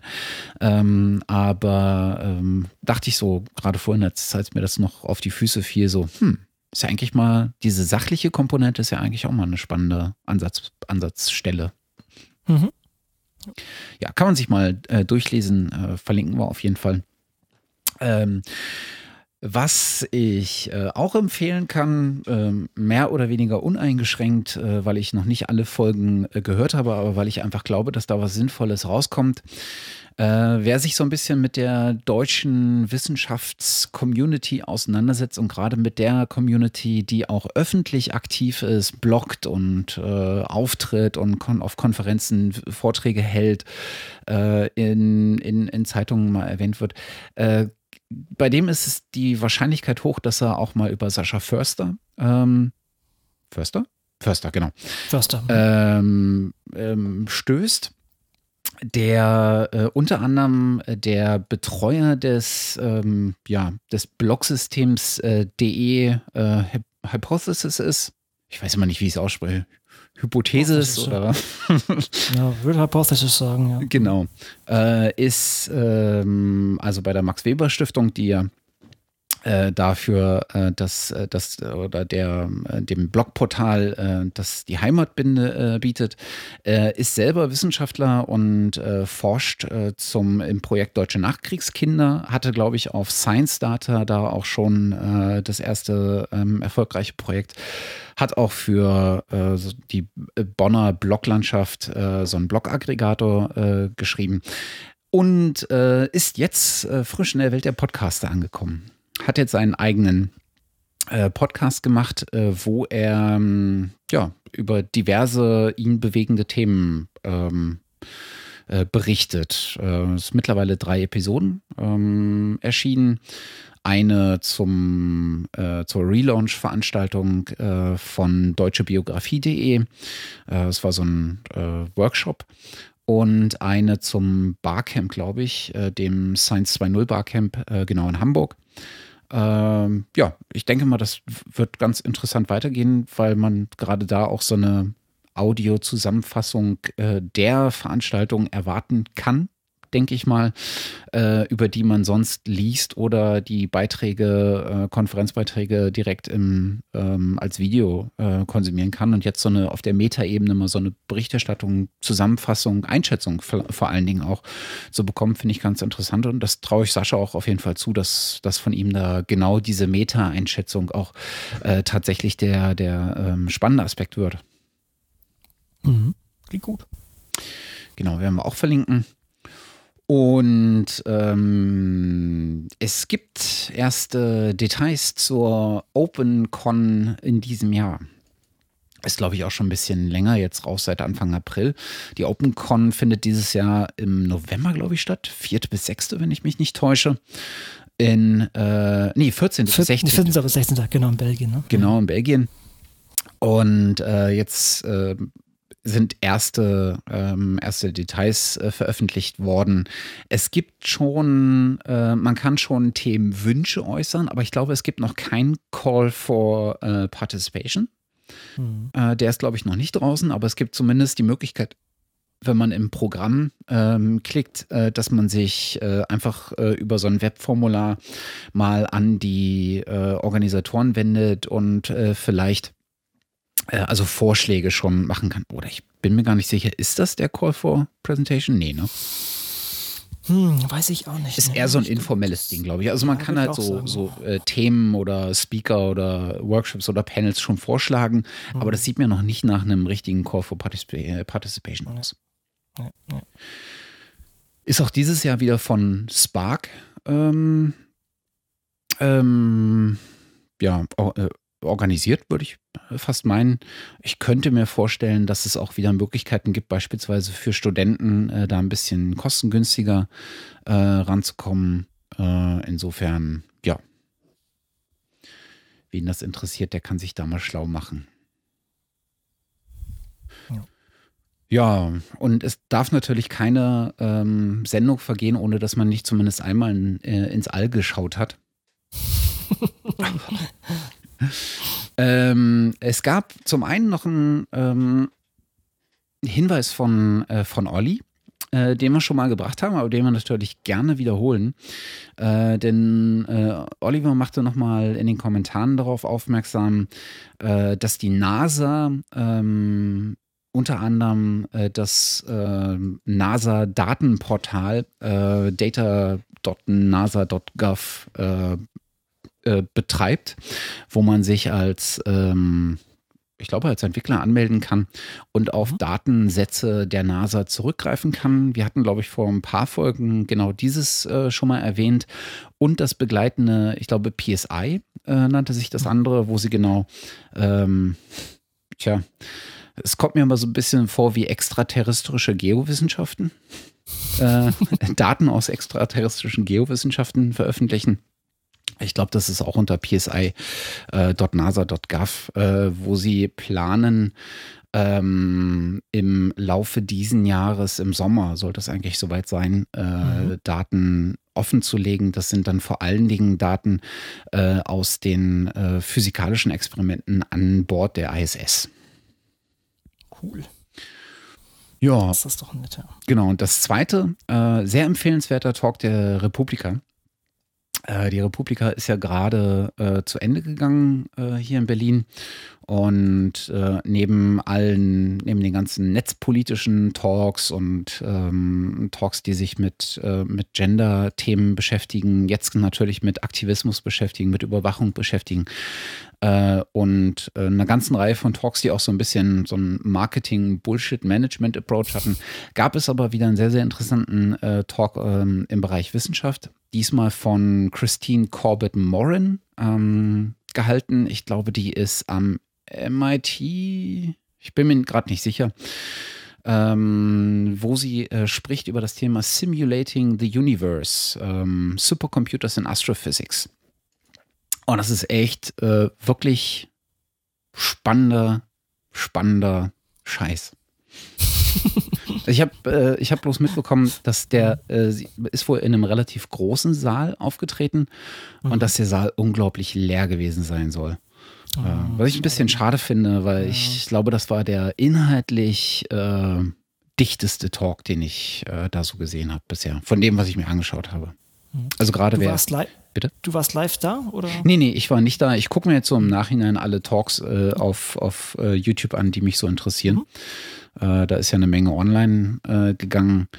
Und äh, das war so einer der Talks, den ich äh, unglaublich spannend fand. Wahnsinnig viele Informationen. Also wer so ein, so ein Fail für, ähm, für Informatik, für Computing und für Astrophysik hat, der ist da genau richtig ähm, aufgehoben. Ist als Beginner eingestuft, aber ich hatte so zwei, drei Situationen, wo ich gedacht habe, oh, wie kriege ich den Knoten aus meinem Hirn jetzt wieder raus?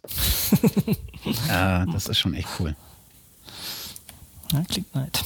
Das klingt auch sehr nett. Ja, und damit hätte ich äh, meine äh, Linkliste, äh, die heute nicht wahnsinnig lang war, auch noch äh, erfolgreich abgeschlossen. Das war doch jetzt eine runde Sache. Ne? Das war äh, relativ viel wieder, aber wir haben es, denke ich, in einer ganz guten Zeit hier zustande bekommen. Ja, ja, ähm, bleibt vielleicht noch abschließend halt nochmal, also kann, kann ich nur mal einladen, mit man sagt, äh, wer bei dem Open Science Call mitmachen möchte, der sollte sich vielleicht nochmal bei der Terminfindung mit einbringen, dass das auch zu einem Termin stattfindet, wo die Person entsprechend mitmachen kann und dann hoffe ich, dass wir uns in Bälde widersprechen. Jawohl mit weniger Abstand als beim letzten Mal, was bei uns, äh, von uns beiden verschuldet war, leider. Ah ja, aber wir kriegen ja schon wieder hin. Ich wollte sagen, es gibt Schlimmeres insofern. Genau, genau, genau. Dann äh, danke wie immer für das nette Gespräch, Matthias. Ebenso. Und, äh, danke fürs Zuhören äh, bis an diese Stelle. Und dann hören wir uns demnächst wieder. Macht's gut. Tschüss. bis dann. Tschüss.